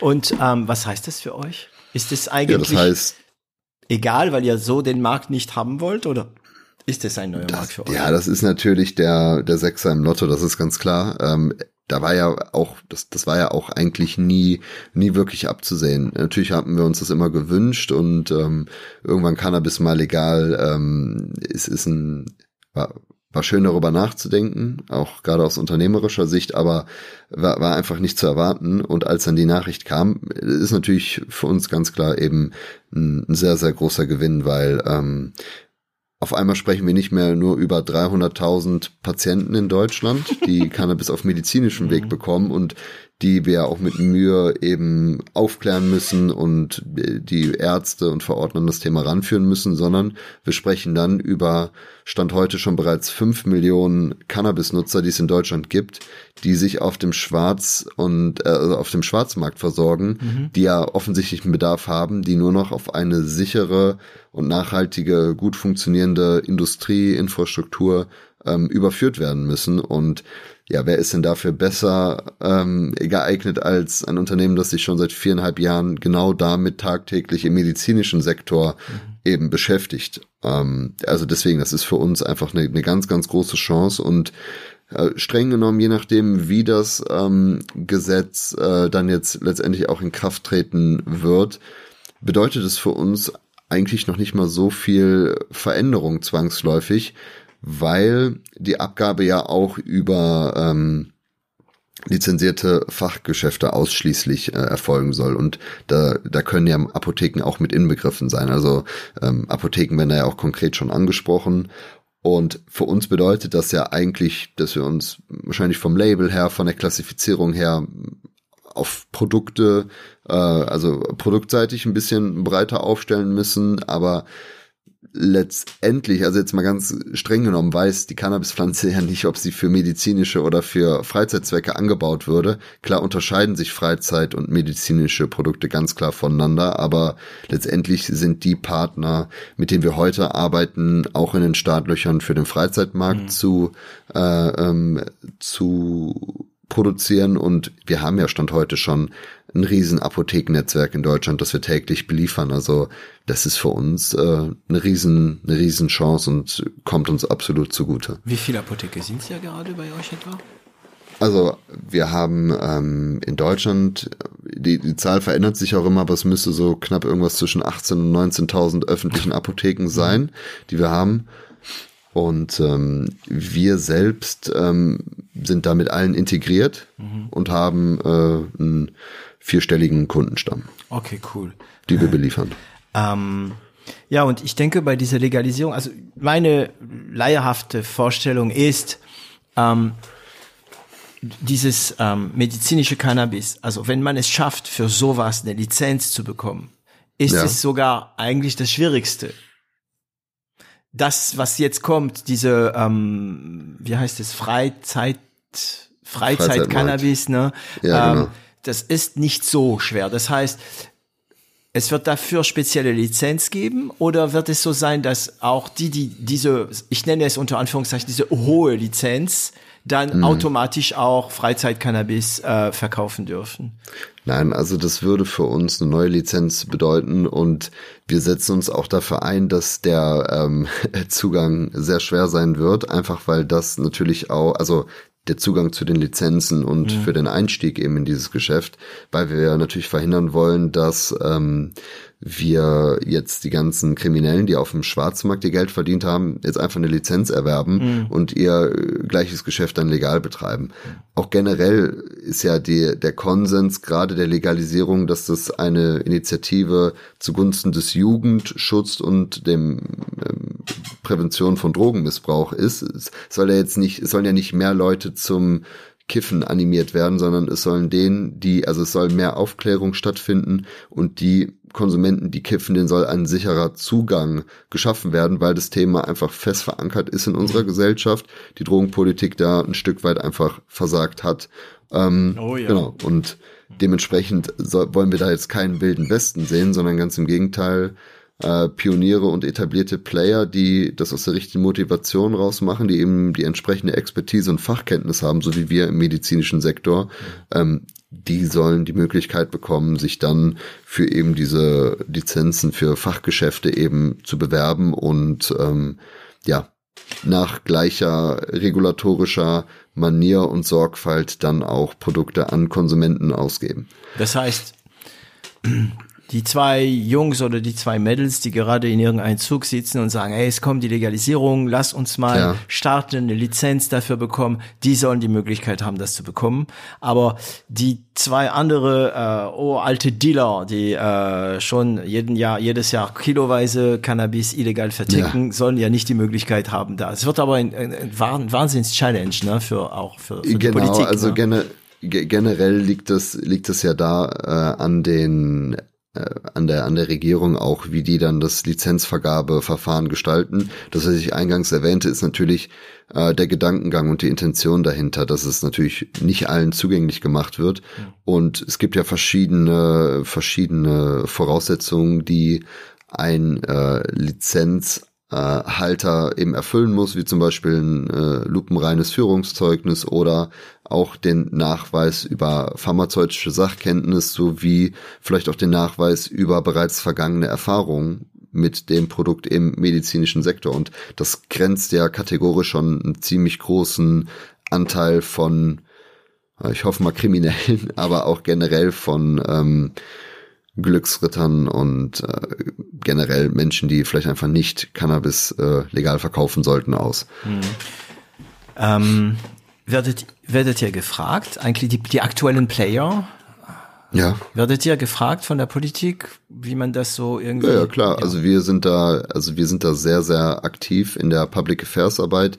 Äh, wir sind ja auch im äh, Lobbyregister des Deutschen okay. Bundestags aufgeführt, äh, sind Teil von verschiedenen Veranstaltungen gewesen, zum Beispiel auch vom ähm, vom Cannabis-Konsultationsprozess hier vom äh, Burkhard Blinert von unserem Drogenbeauftragten, wo wir dann in Arbeitsgruppen auch ähm, eben uns ja, eben befragt wurden und für das Thema einsetzen konnten. Also wir haben einen sehr, sehr regen Austausch mit Politikern und ist natürlich auch selbstverständlich. Es wird ja gerade über unser Geschäftsmodell entschieden über eine Industrie, äh, wo wir ja einfach viele Erfahrungen und äh, Expertise mit einbringen können. Andererseits ist es ist natürlich auch die Frage aus unternehmerischer Sicht, was passiert denn langfristig äh, langfristig mit dem ähm, medizinischen Sektor? Hm. Und da wollen wir natürlich ja auch nicht ähm, fremde Player und einfach die Politik über unser Geschäft entscheiden lassen, sondern wollen uns dafür einsetzen, dass ähm, da ein Gesetz äh, in Kraft treten wird, was ähm, ja einfach praxisnah ist, was im besten Fall auch sogar als Blaupause dienen kann für andere EU-Staaten, mhm. die auch mit einer Legalisierung planen und äh, darüber nachdenken. Deswegen sind wir da sehr aktiv, sprechen mit Politikern eben äh, regelmäßig und cool äh, äußern uns dazu auch öffentlich. Okay, so, äh, Lars, also wir haben eine, eine tolle Runde gemacht. Wir sind schon seit äh, ein bisschen mehr als zwei Stunden unterwegs. Oh. äh, ja, also wir, wir, wir haben, es war eine interessante Reise über die, diese Idee von diese zwei Jungs im Zug. Das Bild gefällt ja. mir, du merkst es, da komme ich immer wieder hin, ja. Äh, die dann irgendwann mal das Brief bekommen mit so einer Lizenz zu Cannabis verkaufen, äh, dann darüber hinaus eine Investition bekommen äh, das sind die Meilensteine für mich heute und dieses erste Kilo, ne? das erste ja, Kilo ja. Cannabis verkauft, dass ich das jemals in den Mikrofon sagen würde. Ähm, und dann, wie du es nanntest, jetzt also so eine, eine perenne Firma daraus machen, die Investoren beweisen, dass, dass die eigentlich ähm, gut investiert haben. Ähm, ja. Und dann das Glück dazu, kam noch ein bisschen, ne, mit Legalisierung, diese Sechser ja, in Lotto Glück gehört immer dazu, also das wäre das wäre gelogen. Ja, hin zu, zu zwei Jungs, die ähm, die sich Gedanken machen äh, übers äh, operative Strategiegeschäfte, äh, die sich Gedanken machen über CRM-Systeme, die sich Gedanken jetzt machen und versuchen über Lobbying eine politische Wirkung zu erzeugen. Ja. Äh, es war irgendwie eine coole Runde. Ähm, eine kleine Frage am Ende. Du zockst noch oder nicht? Du bist ein Zocker, ich weiß. Also zocken im ja. Sinne von da ähm, Game, ne? also Videogames. Genau, ja. Ich habe mir jetzt letztens die PS5 zugelegt Erst und habe mir auch FIFA. Ja, ja. Alter, ich ja, habe gut, war ja schwierig zu Jahre, bekommen. ähm, Was ist das erste auch, Spiel, was du äh, kaufst? FIFA. Oh mein Gott, FIFA. Ja, was hast du erwartet? ja, nee, das also der Grund, warum ich die äh, PS5 gekauft habe, äh, war ähm, Horizon, äh, äh, ich wollte sagen Horizon Zero Down, aber jetzt habe ich den Namen vergessen. Time Horizon. Time, ja. Ja. Time, äh, Horizon, ja, Time Horizon, weil ich ja der erste Teil mit äh, PS4 gespielt hatte, aber das kam dann ja. viel später, ne? Äh, und ich glaube, das erste Spiel bei mir war äh, Valhalla. Ja, das, ja, das ist auch gut. Ja, war auch cool. Aber ja, FIFA bin ich nie warm gewesen, weil ich habe ich hab noch nie FIFA gegen jemand gespielt, der schlechter war als ich. das macht keinen Spaß, wenn du immer verlierst. Ja, das stimmt wohl. Ja, ähm, also ich danke dir. Ähm, eine übliche Frage. Du kennst die ja, weil du ja alle Podcast-Folgen von uns gehört hast, natürlich wie alle meine Gäste. Ja, ähm, ich muss mir ein, ein Zeit, ja, genau. Nehmen wir mal den, ähm, den, äh, den, den jungen Lars, der mh, noch mit äh, schlechten Noten unter Anführungszeichen zu kämpfen hat, der ähm, vielleicht den Markus noch nicht kennt, kurz bevor ja. du Markus kennenlernst. Ne? Äh, wenn du diesen jungen Lars etwas ins Ohr flüstern könntest, was wäre das?